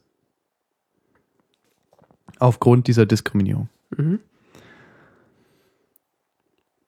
Und er Martin Luther King und äh, die Organisation, die er da vertritt, beziehungsweise andere Bürgerrechtsorganisationen, organisieren dann diese Selma nach Montgomery-Märsche. Und da kam es eben zu größeren Zwischenfällen. Vor diesen Märschen, bei kleineren Protesta äh, Demonstrationen, beziehungsweise beim ersten Marsch selbst gab es, kam es zum sogenannten Bloody Sunday oder sowas heißt das. Mhm. Das heißt, sie marschierten über eine Brücke in Richtung Montgomery, das ist die Hauptstadt des Staates, ähm, und wurden dort empfangen von State Troopern und äh, also Staatspolizei und äh, lokaler Polizei, Sheriff mhm. und Freiwilligen mit ah. selbst gebastelten Waffen.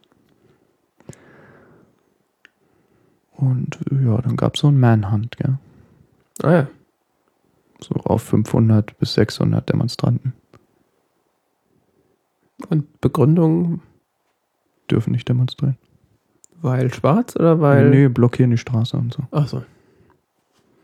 Also fadenscheinige Begründung, dass ja. sie da. Pff, scheißegal, sind ja nur Schwarze. Okay. Ist wirklich so. Ja, das ja, ist. Ja, halten halt so die konföderierten äh, äh, Battle Flag nach oben und äh, nehmen irgendwelche Knüppel mit Stacheldraht rum und hauen auf die Leute ein. Okay. Und auf Pferden und so weiter. Achso. Wie in der guten alten Zeit. Und dazu kam dann noch Tränengas und so. Was man nicht so ganz bedacht hatte, war, dass das Fernsehen da war. Mhm. Und äh, bevor das Tränengas sich komplett verteilt hatte, man tatsächlich gesehen hat, wie die mit Knüppeln in die Menge geritten sind und die Leute niedergeschlagen haben. Und schwer Verwundete haben, bis, weiß nicht, ob es auch Tote gab. Oder? Na, da gehe ich jetzt mal von aus, wenn du mit dem Knüppel einer richtig abkriegst. Ja, also ich weiß es nicht genau. Bei dieser Demonstration war Martin Luther King selbst nicht dabei. Grund von familiärer Situation. Das äh, ging dann um die, ging, wurde tatsächlich dann von CBS live übertragen. Und hat die USA ziemlich geschockt. Okay. Was dann so, eine, so einen Wendepunkt eingeleitet hat, oder was? Ja, es gab dann noch den zweiten und den dritten Marsch nach Montgomery und beim dritten Marsch wurde tatsächlich dann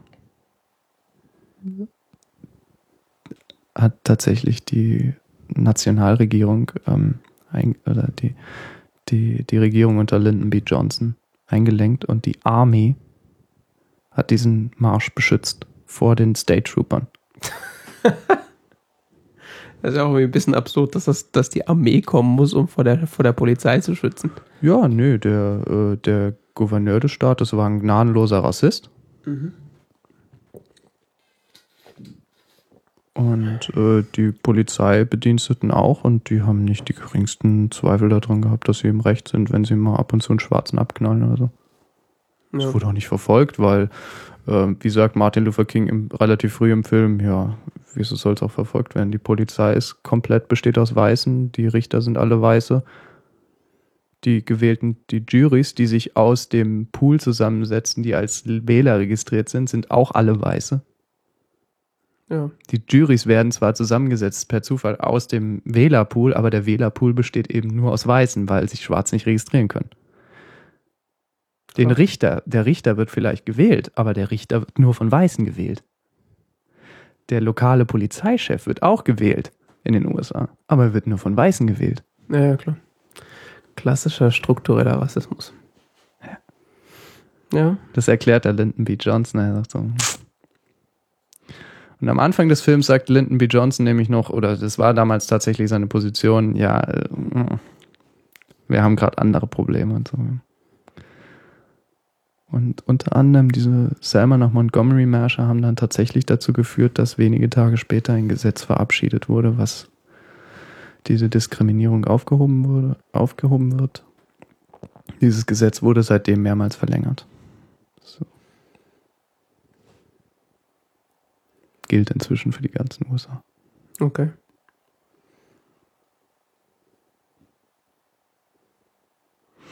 Ja, das, ist, das war echt, insbesondere weil dann am Ende des Films noch Original-Footage einge, eingebunden ist und so. Mhm.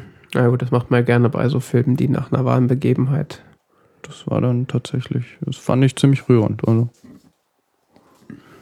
Ja, klingt interessant. also wirklich, äh, egal ob man jetzt diese Plotpoints kennt oder nicht. Es ist ein hervorragend gespielter Film. Die Schauspieler sind meiner Meinung nach großartig. Es gibt viele ähm, Aufnahmen, die ähm, nur das Mimikspiel zeigen. Mhm. von Figuren im Gespräch und da, da siehst ganze Welten in den.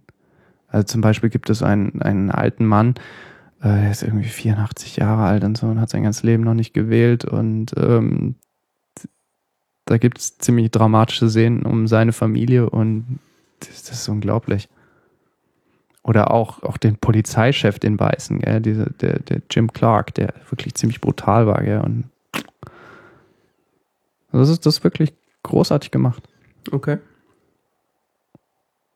Und auch diesen, was sehr gut rüberbringt, ist diese, diese extreme Gewalt, die herrschte. Also wirklich die extreme Aggression, die ähm, ausging von vielen Weißen in den Südstaaten. Und der wirklich krasse Mut von Menschen, die sich gegengestellt haben. Nicht nur Schwarze, sondern auch Weiße, die das unterstützt haben. Die dann teilweise natürlich noch härter äh, von Südstaatlern angegangen wurden, weil sie ja so als Nigger-Supporter galten und so. Ja, quasi äh, Traitor waren. Ja. Mhm. Ja. Ja, schick. Das ist ziemlich. Also der Film hat auf Rotten Tomatoes eine Bewertung von 99 Prozent Das wäre ganz gut. oder 100 Prozent, bin mir nicht ganz sicher. Eins von beiden. Letztes Jahr heißt es IMDB ist ja nicht so ganz so weit oben, aber wie gesagt, ich kann den nur empfehlen. Das ist ein großartiger Film. Hat der irgendwie einen Oscar gekriegt oder so? Oder Das wäre, weiß ich nicht Oder ist genau. er jetzt irgendwie. Glaub nicht. Naja. So Underdog. Okay. Ja, klingt auf jeden Fall interessant. Vielleicht hat er auch. Also. Das ist etwas, womit ich mich nicht so beschäftige, ob die Auszeichnungen bekommen, weil ich Filmauszeichnungen immer so ein bisschen willkürlich finde. Ja, klar, aber es ist natürlich. Äh, Äh, wurde für vier Golden Globe Awards nominiert und zwei Oscars nominiert, darunter für den besten Film. Hm. Jeweils für den besten Film. ja, gut. So eine Nominierung sagt ja auch schon ein bisschen was aus. Ja.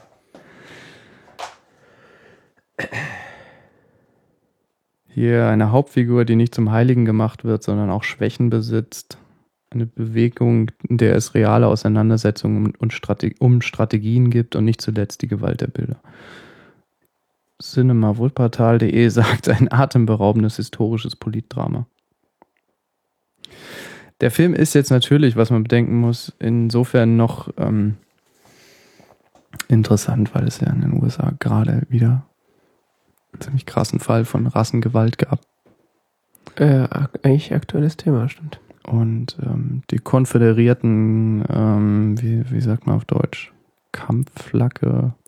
Die Confederation Flag. Ja, ist ja die Battle Flag. Es ist ja nicht die offizielle Flagge der Konföderierten, sondern dieses, dieses Andreaskreuz da Mhm. ist, ist die sogenannte Battle Flag. Ich weiß nicht, wie man das Die- auf Deutsch nennt. Die, die eigentliche Flagge der Konfer konföderierten Staaten ähm, sieht anders aus, ist auch nicht so wirklich repräsentativ, kennt wahrscheinlich auch keine Sau. Also, Weiß nicht. Kriegsflagge? hm, Kriegsflagge, ja. Ich glaube schon. Ist eben so ein Symbol des Rassenhasses. Wurde zumindest da, dafür sehr stark vom Ku Klux Klan ein, eingespannt. Mhm. Ja. Und auch in den 50er, 60er Jahren von entsprechenden Gegenbewegungen zur äh, Bürgerrechtsbewegung in dem Sinne sehr stark ideologisch verwendet. Mhm. Von daher ist es immer interessant, dass so eine Flagge immer noch, äh, Ja, da hat sich ja Last Week Tonight auch letztens mit besch- beschäftigt mit der Flagge. ja, ich weiß. Wie war das? Runterholen, einpacken, vergessen, wo man sie hingetan hat. Put it in a box and don't think about it. Gut, dann haben wir noch Serien geguckt. Warte. Ja. Dann haben wir noch Serien geguckt. Äh, ich habe eine Serie angefangen, die mir jetzt schon mehrfach äh, angetragen wurde, dass ich da mal gucken könnte, weil die toll wäre. Äh, und die lag jetzt die ganze Zeit auf meiner Watchlist und ich habe da mal reingeguckt und äh, da geht es um die Serie Suits, also Anzüge. Also Business Kasperle. Mhm. Business Äh, Kasper. Genau. Ähm, ich habe jetzt äh, angefangen, habe jetzt irgendwie so sieben Folgen der ersten Staffel geguckt. Ähm, das Setup ist äh, zwei Hauptfiguren, der äh, einer der erfolgreichsten New Yorker Anwälte namens Harvey Schlag mich tot äh, trifft auf äh, einen College Dropout namens Mike der äh, wohl so eine Art fotografisches Gedächtnis hat äh, oder zumindest in der Lage ist, alles, was er mal gesehen und gelesen hat, äh, sich zu merken und jederzeit wieder abzurufen, Mhm. äh, was so in der Welt der Juristerei durchaus von Vorteil sein kann. Ähm, die treffen sich so quasi durch Zufall und äh, der äh, Harvey stellt, stellt quasi fest, äh, dass diese Fähigkeiten durchaus äh, nützlich sein könnten ähm, als Anwalt. Insbesondere in den USA, wo es viel um ähm, Wissen um Präzedenzfälle geht. Okay, wenn du das sagst, ich habe da nicht so. Ja, Common Law halt. Äh, Harvey Specter heißt er. Und ähm, Mike Ross ist äh, der.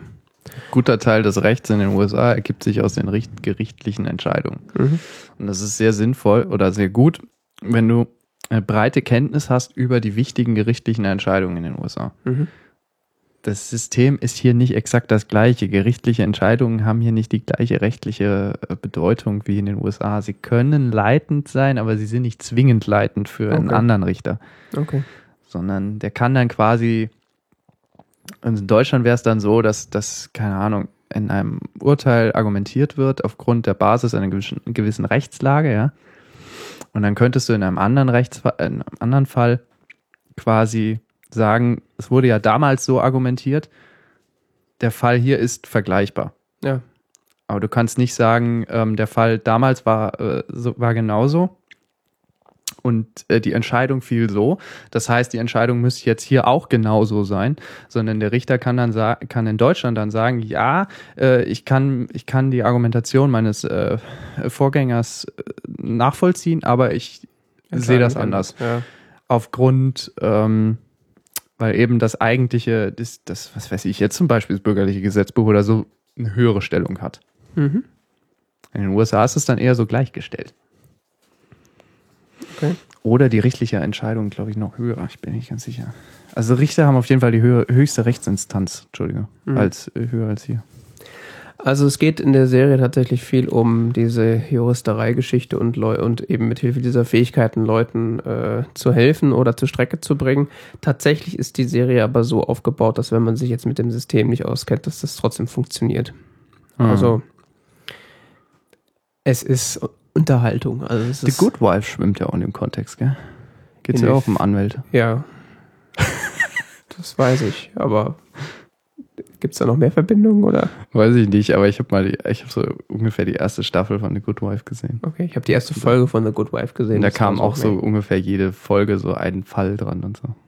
Ja, das ist da ungefähr auch so. Es gibt jede Folge, okay, manchmal gibt es so eine Doppelfolge, äh, gibt es dann so einen Fall, der dann halt bearbeitet wird. Und Mike Ross muss dann halt äh, so die Drecksarbeit machen und äh, recherchieren und Sachen finden und so und darf dann da halt glänzen. Das ist halt relativ unterhaltsam. Hm. Gibt es dann hier und da noch so kleine Nebengeschichten. Da hat dann hier da die eine, die auch in der, in der Law Firm arbeitet. Mit der bandelt er dann an, beziehungsweise recherchiert dann mit der zusammen und die sind dann quasi so ein, so ein Team, was dann so durch die Gegend zieht. Äh, ist natürlich alles höchst über, überromantisiert. Kann natürlich niemals so in der Realität passieren, aber Mhm. Äh, ist extrem unterhaltsam. Ja. Also ich habe, wir haben da ja auch privat schon mal drüber geredet und da habe ich mich Privat, dann, ja. nicht in der Öffentlichkeit sozusagen, Ja. äh, und da habe ich quasi die Bedenken geäußert, dass ich nicht sicher bin, ob dieses Konzept Tragweite hat für mehrere Staffeln. Und, Und? Ähm, weiß ich nicht, bis jetzt, wie gesagt, sieb- siebte Folge, ich bin jetzt nicht viel weiter, von daher, aber ich, Aber ich wollte den Punkt So, nochmal. ich dachte, es gibt Nee, jetzt nee. ein neues Urteil. Ja. Also ich bin jetzt noch nicht viel weiter. Ich wollte ihn nur mal anbringen, weil das ja auch interessant ist, äh, da mal darüber nachzudenken. Also wie gesagt, ich bin jetzt in der siebten Staff siebte Folge der ersten Staffel. Da funktioniert das einwandfrei. Ich gucke mir jetzt so irgendwie immer mal wieder eine Folge an und finde es äh, extrem unterhaltsam. Aber ich weiß halt nicht, ob das dann so längerfristig trägt. Das muss ich dann zeigen. Immerhin scheint es Leute zu geben, die glauben, dass das trägt, sonst gäbe es ja keine vier Staffeln bisher. Ähm, das muss man dann mal Welcher Sender Schauen. produziert das, weißt du? Äh, ich habe es gelesen. Univers NBC Universal ist der Distributor Ja. und äh, Universal Cable ist Production Company. Okay. Ja. NBC. Das gucke ich jetzt so gerade. Muss man da mal gucken. Also ich stelle diese Frage weiterhin in den Raum. Ob das trägt für mehrere Staffeln, das muss man dann halt jetzt so sehen.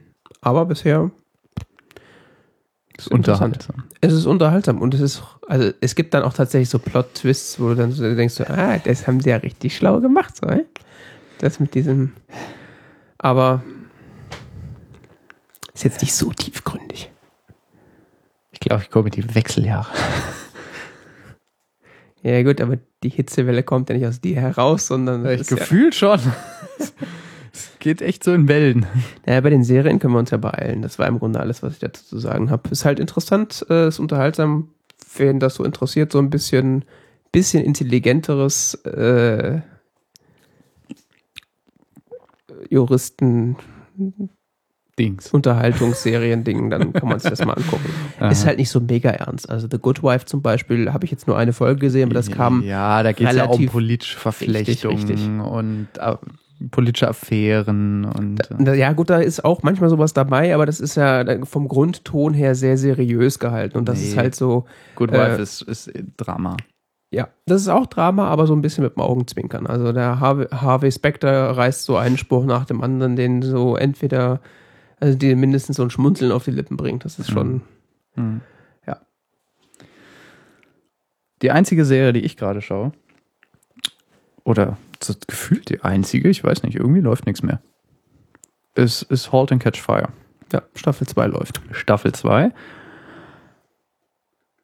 Während wir uns bei Staffel 1 noch gefragt haben, ob das Konzept wiederum trägt für eine zweite Staffel, weil es ja doch sehr ausgerichtet schien. Also die erste Staffel behandelt ja die Entwicklung dieses äh, Produkts im Rahmen dieses Unternehmens, Cardiff Electric, The Giant.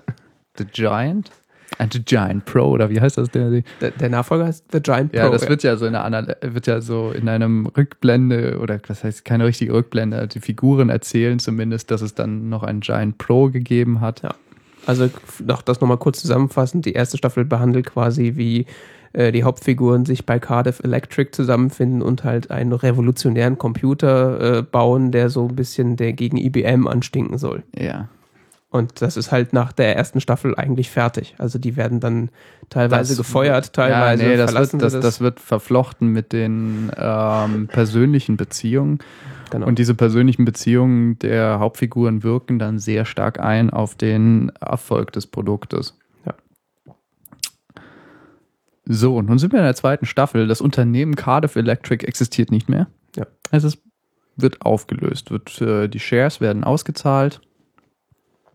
Das ist so ziemlich der Inhalt der ersten Folge, soweit ich mich erinnere, von der Mhm. zweiten Staffel. Wo es dann auch darum geht, wer jetzt ähm, tatsächlich Anteile noch ausgezahlt bekommt und wer nicht. Mhm. Und wir haben prinzipiell die gleichen Hauptfiguren wie in der letzten Staffel. Mhm. Ein bisschen erweitert, da die Frau, äh, da Donna, Mhm. äh, meiner Meinung nach ein bisschen größere Rolle inzwischen spielt.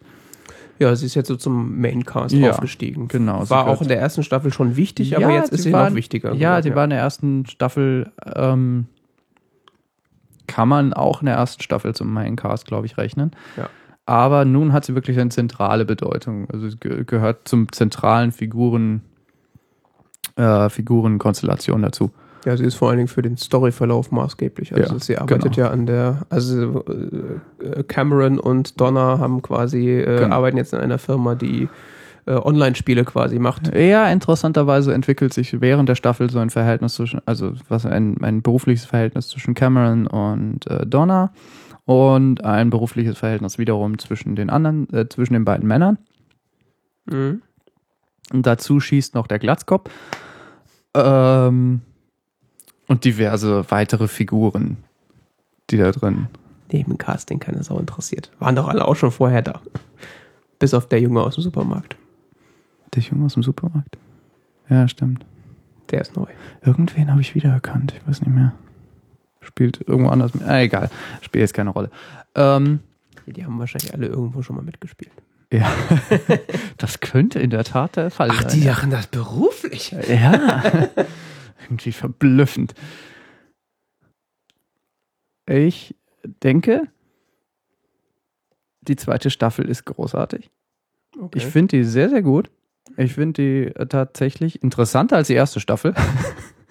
okay. Mir gefällt die zweite Staffel tatsächlich besser als die erste Staffel. Ich finde, die Figuren haben mehr Tiefe, haben tatsächlich Tiefe gewonnen, haben mehr Tiefe gewonnen, Ja. haben, äh, entwickeln sich nachvollziehbar weiter. Mhm. Und äh, die Konflikte, die daraus entstehen, sind tatsächlich, ähm, wirken ähm, nicht äh, künstlich herbeigeführt durch Zufälle, sondern wirken, entgeben sich tatsächlich aus der Figurenkonstellation und aus, aus der Situation. Und das, das, ich finde das dramatisch toll gemacht. Mhm. Also, das, das ist ein großartiges Drehbuch auf jeden Fall. Dem die Schauspieler nicht immer unbedingt so gerecht werden, wie sie es vielleicht könnten. Ich weiß nicht. Also da kann man. Okay, was meinst du, wer, wer ist, arbeitet noch nicht, äh, also wer, wer braucht. Och, ich weiß nicht, ich finde die nicht immer alle so richtig überzeugend. Aber es ist auch eine Serie. Ich weiß nicht, ob man da die gleichen Maßstäbe ansetzen kann wie bei. Also, Das ist immer eine AMC-Production, also da kommt auch Breaking Bad her und das war jetzt alles relativ überzeugend, was die abgeliefert haben. ja, nee, ich finde das auch überzeugend, was die da machen. Das ist keine Frage, aber ich glaube, da, da, da wäre noch ein bisschen mehr dran. Okay. Also ich fand die, finde die zweite Staffel, so wie sie bisher ist, äh, auch gut, aber nicht besser als die erste. Nee, ich, ich erinnere mich auch noch so wenig an die erste. Also die, also das muss man Ich natürlich. fand die erste irgendwann langweilig. Okay, ich fand die zweite am Anfang langweilig. Also am Anfang war das so, Gen, es passiert nichts. Langweilig. Ja. Äh, und dann nimmt die Interessant. halt wieder so ein bisschen Fahrt auf äh, und dann passiert ja auch was. Und äh, das mit der Figurenentwicklung, was du jetzt erwähnt hast, das finde ich auch. Also sie haben tatsächlich mehr Tiefe gewonnen. Aber äh, so, ich fand die Spannungskurve der ersten Staffel konstanter und besser. Also bei der ersten Staffel hatte ich das Gefühl, oh fuck, die Folge ist vorbei. Wann kommt die nächste? Und jetzt ist das so, da kommt da mal eine Folge, ja, das ist ganz nett und unterhaltsam. Ach, das ist ja cool, okay. Und dann ist die fertig. So, ja, okay, nächste Woche kommt dann eine neue, da freue ich mich dann drauf. Aber diese Spannungskurve ist einfach nicht so da wie in der ersten Staffel. Also so vom Unterhaltungsfaktor. Ja, ich finde das sehr spannend. Aber ich find's- interessant, dass wir eine ich- ganz andere Wahrnehmung haben. Also ich finde die zweite auch nicht schlecht, aber ich fand die erste hat noch mal mehr Pep gehabt, was das anging. Hm. Aber so sind sie halt verschiedene Geschmäcker. Ja, nee, ist okay. Ähm, Ich darf auch eine Meinung haben. ja, natürlich. Der Heimann hat es mir erlaubt. Kannst, kannst die Serie auch total kacke finden. Dann müsste ich ja nicht gucken. Ja. Ja. Manchmal will man ja auch seinen Feind gut kennen. Gell? Ich finde es so furchtbar. Ich reg mich jede Woche gerne drüber auf. Ich Vielleicht haben wir auch so Hörer, die regen sich so gerne über unsere, uns auf, dass sie uns hören. Ne? Weiß ich nicht. Im Chat wird angemerkt, dass Good Wife super ist. Ja, es finden viele Leute. Ich fand es irgendwie. Ich habe die erste Folge gesehen und fand es auch gut, aber bin irgendwie nie dazu gekommen, die zweite Folge zu sehen. Und dann, so viele Folgen, ne?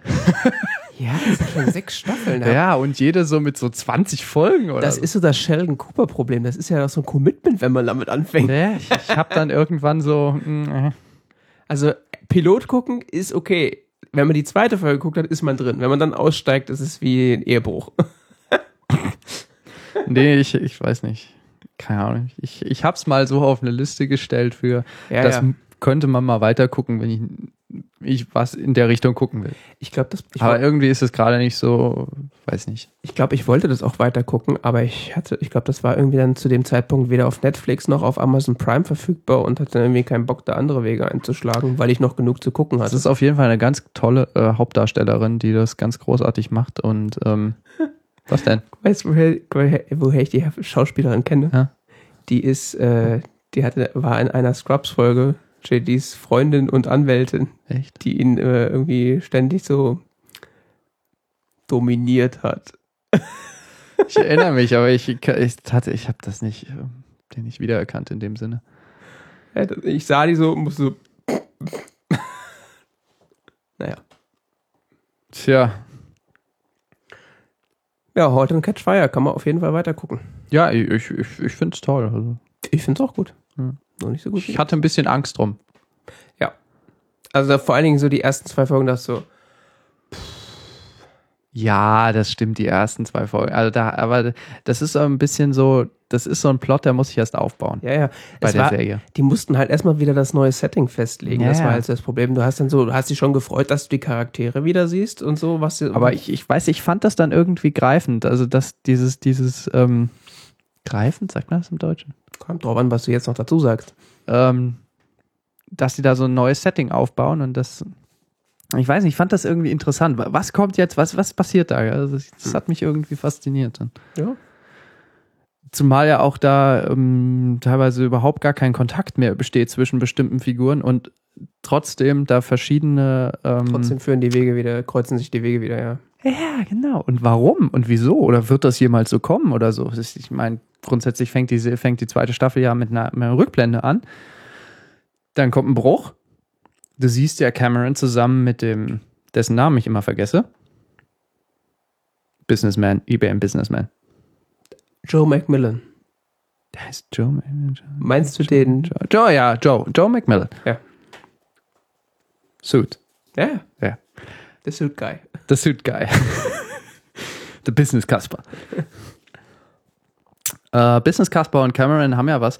Und äh, dann kommt irgendwie ein Bruch von mehreren Monaten und äh, dann plötzlich vollkommen getrennte Wege. Und das erstmal zu begreifen, ähm, wie ist es zu dieser Situation gekommen, was ist in der Zwischenzeit passiert, das wird ja nicht wirklich richtig aufgeklärt. Das bleibt ja immer noch so ein bisschen im Dunkeln. Waren die nicht am Ende der ersten Staffel schon auseinander? Nee, da sind sie noch zusammen und er geht irgendwie weg oder so. Aber sie sind prinzipiell noch zusammen und dann ist irgendwie so komplett, ist, dann fängt die, fängt die zweite Staffel richtig an und er ist plötzlich irgendwie mit so einer anderen Troller zusammen. Also, ja, die scheint ja ganz nett zu sein, aber ist aus Kämmerin geworden? Also ich habe das irgendwie so wahrgenommen, der geht da jetzt weg. Gut, dann war es das wahrscheinlich. Nee, die trennen sich ja irgendwie genial so. so ich habe das so verstanden, dass er nur so kurz weggeht. So. Ich gehe mal Zigaretten holen. Ich habe das 5-Mark-Stück verbogen, ich musste nochmal weg. Das, das Ja. ging einfach. Keine Ahnung. Vielleicht habe ich das auch falsch mitbekommen. Vielleicht ist es auch gar nicht so klar. Dafür müsste man das wahrscheinlich nochmal gucken, die erste Staffel, um da Klarheit zu gewinnen. Naja, aber auf jeden Fall äh, kann man ruhig weiter gucken. ja, was man vielleicht auch weiter gucken kann. Sollte. Was man vielleicht auch weiter gucken kann, ist äh, Game of Thrones. Was ja jetzt schon wieder durch ist. Ja. Und man hat mal wieder das Gefühl, irgendwie äh, wurde da was weitererzählt. Gute Frage. Ich, ich finde ja, jede Staffel ist insgesamt nur so ein Cliffhanger. Also, Das stimmt. Also, äh, es ist wieder eine Staffel voller Superlative. also, was man so denkt, okay, das geht eigentlich nicht krasser. Doch, es geht krasser. Und, äh, also meine Geschmacksnerven haben sie teilweise ziemlich gequält. also gerade so die Finale, das, das Finale war so, boah. Inwiefern? Naja, gerade diese, gerade dieser Walk of Shame am Ende äh, mit Cersei. Das war mir eine Runde zu deftig tatsächlich. Inwiefern so deftig? verstehe Ich weiß nicht, das ist irgendwie. Von der Darstellung her oder von der von, von, von der Plotverlauf oder? Nee, von, also es passt schon in die Story rein, aber so krass, wie sie es dargestellt haben und Ja. auch die Länge, wie ich meine, es war ja ja gefühlt 20 Minuten. Erzählweise oder Geschichte, Diskurs oder Dings, gell? Äh, die Erzählweise ähm, hätte man, äh, man hätte das Ganze ein bisschen abkürzen können. Und es ist ja trotzdem noch dramatisch gewesen. Also das war einfach, ja, du kannst dir dann zumindest in der Theorie 20 Minuten lang die Schauspielerin nackt angucken, musste aber ist nicht. sie ja nicht. Ja, ich weiß, dass sie das nicht ist, aber das, dass das ein Buddy-Double ist, wissen die Leute doch meistens nicht. Trotzdem. Also es ist irgendwie so, es drückt zwar auch irgendwie die, die, den Grad der Erniedrigung aus, der dabei, äh, den sie dabei erfahren soll, aber das ist irgendwie so. Äh. Und es war schon wieder so viel Vergewaltigung, das war auch so. Nein. Hm? Na, Ramsey hat doch da Sansa. Naja, das hat man ja nicht so im Detail gesehen. Nee, man hat das Gesicht von Theon Greyjoy dabei gesehen. Das hat mir gereicht. das war eigentlich noch schlimmer. Der Typ ist echt so das Sad Face, gell? Das ist so. Das kann der ganz gut bemitleidig gucken. Hm. Also es war, ich werde es auch weiter gucken und es war auch äh, wieder alles toll, aber wie gesagt, teilweise ein bisschen. Pff, hätte das auch ein bisschen weniger. Ja, es wurden mal wieder einige Handlungslinien ähm, im Game of Thrones Manier zu Ende geführt. Die über die Hauptfigur doch, stirbt. Sag's doch. Ich sag nicht, wer stirbt, aber Figuren sterben. Es ist so. Das ist so die, das ist so die zentrale Dramaturgie von Game of Thrones. Alle sterben, wer übrig bleibt, gewinnt. Eigentlich so äh, Musterbeispiel dafür, was diese Serie ausmacht, ist die Szene, wo Jon Snow äh, zu den Wildlings geht, um die quasi dazu zu bringen, äh, hinter die Mauer zu kommen. Hm. Und du dann diese eine Frau aus dem Ältestenrat kennenlernst. Dieser Ältestenrat der Wildlings, Hm. da ist doch die eine Frau dabei, Mhm. die relativ jung ist, die ihre Kinder dann da schon mal wegschickt. Mhm. Die dann, wo, also das ging ja mir so, oh, die ist ja nett. Die scheint es auch drauf zu haben. Das könnte einer meiner neuen Lieblingscharaktere. Ah, sie ist gestorben! oh, jetzt ist sie ein Zombie. I don't wanna live anymore. Ja, also sagen wir mal so, südlich der Wall ähm, sterben äh, wichtige Menschen und äh, Plot bewegt sich in dieser Form auch irgendwie fort. Man bewegt sich halt immer weiter auf die Apokalypse zu. Ja, und äh, die, das Böse aus dem Norden kommt immer näher und äh, die Drachenfrau macht irgendwas auch. Die versagt dezent. ja, ja, bring deine Tochter ruhig um. Es wird dir bestimmt helfen. Nein, nein, ich meine die Drachenfrau im, im, ach, die im andere. Osten. Ach so, ach so, ja, ja. Ich dachte, die, die. nicht Mel- die, nicht die Melisandre. Red Priest, nee. Die ist echt das Geilste. Die ist scharf. Ich habe mich noch nie gehört. Oh, das habe ich jetzt nicht kommen sehen. Tut mir leid. Da ist die Connection zum, zum Red God. Äh, Hast du denn überhaupt die Nummer vom Red God? Magst du doch mal vorne mal anrufen, fragen, ob das wirklich so ist? Das war schon krass. ja, Glauben ist nicht wissen, gell? Glauben heißt nicht wissen. Die Wege Gottes sind unergründlich. Ja. So ist das. Ähm, ja, und dann gibt's noch die Aya und äh, die macht halt auch so ihr Ding, gell? Ja, die wird halt äh, zum Terminator. Irgendwer muss ja am Ende den letzten umbringen. Also, Genau. Wer ist denn derjenige, der den Vorletzten umbringt? ja, Richtig, Arya Stark. sticht ihre Schwester ab. Ganz klar. Das ist die finale Endszene von Game of Thrones. Am Ende sitzt dann Daenerys auf dem, auf dem Thron, so, so, jetzt bin ich die Königin. Ich kann zwar niemanden regieren, weil ich die Einzige bin, aber hey. Und dann kommt Arya von der Seite, fuck. Auch so am Ende nochmal so vier, fünf, sechs tote potenzielle Könige. In der letzten Folge werden so reihenweise abgestochen, damit so auch unwiderleglich klar ist, wer jetzt König ist. So, so, so im Monty Python-Style, so kommen rein, so, ah, Mist. I'm the new king. Pff. No, I'm. Pff. Wenn man es mal auf dieser Metaebene betrachtet, wird Game of Thrones langsam ein bisschen komisch sogar. Bald bleibe ich Ach, der ist auch tot, naja. Den na hatte ich ja. schon ganz vergessen. Ja, es tauchen immer wieder Charaktere auf, denen man schon ganz vergessen hat, dass sie überhaupt existieren und plötzlich sind sie tot. Tja, Ja, muss ja auch gezeigt werden, wie sie sterben, ne? so ist das. Naja, man kann jetzt da lange drüber reden, aber am Ende ist es halt Das weiterhin muss man gesehen haben. eine krasse Serie und äh, Wundert mich nicht, dass sie so beliebt ist. Und äh, wenn ihr sie noch nicht gesehen habt, what is wrong with you? Ja, das ist nicht was für jeden. Nein, aber äh, wenn ihr schon die vierte geguckt habt und die fünfte noch nicht, dann what is wrong with you? Wenn das nichts für einen ist, dann ist es ja nichts für einen. Ja. Und jetzt machen wir Schluss mit so was. Danke. äh, das war T-Zeit Folge 100. Ich gucke nochmal nach. 24. 24 heißt derzeit äh, Working Title ähm, rollige Playlist. Vielleicht müssen wir daran noch arbeiten. Ihr könnt uns auf unserer Webseite tzeit.org besuchen, könnt uns dort flattern, mit Pay äh, via PayPal mit Geld bewerfen, Kommentare hinterlassen, Hass-E-Mails schreiben, was auch immer. Ähm, unseren Content klauen. Weiterverkaufen. Alles erlaubt. Äh, derweil sind wir auch äh, auf Social Media Kanälen. Mm, Twitter, Facebook, wenn es AppNet noch gibt, äh, Noch dann läuft's. da auch. Noch läuft. Ich nutze den Push immer noch. Ähm, warte mal, ist ja alles zusammen. Man kann uns live hören. Mhm. Vermutlich in zwei Wochen wieder, denke ich mal. Sonntags.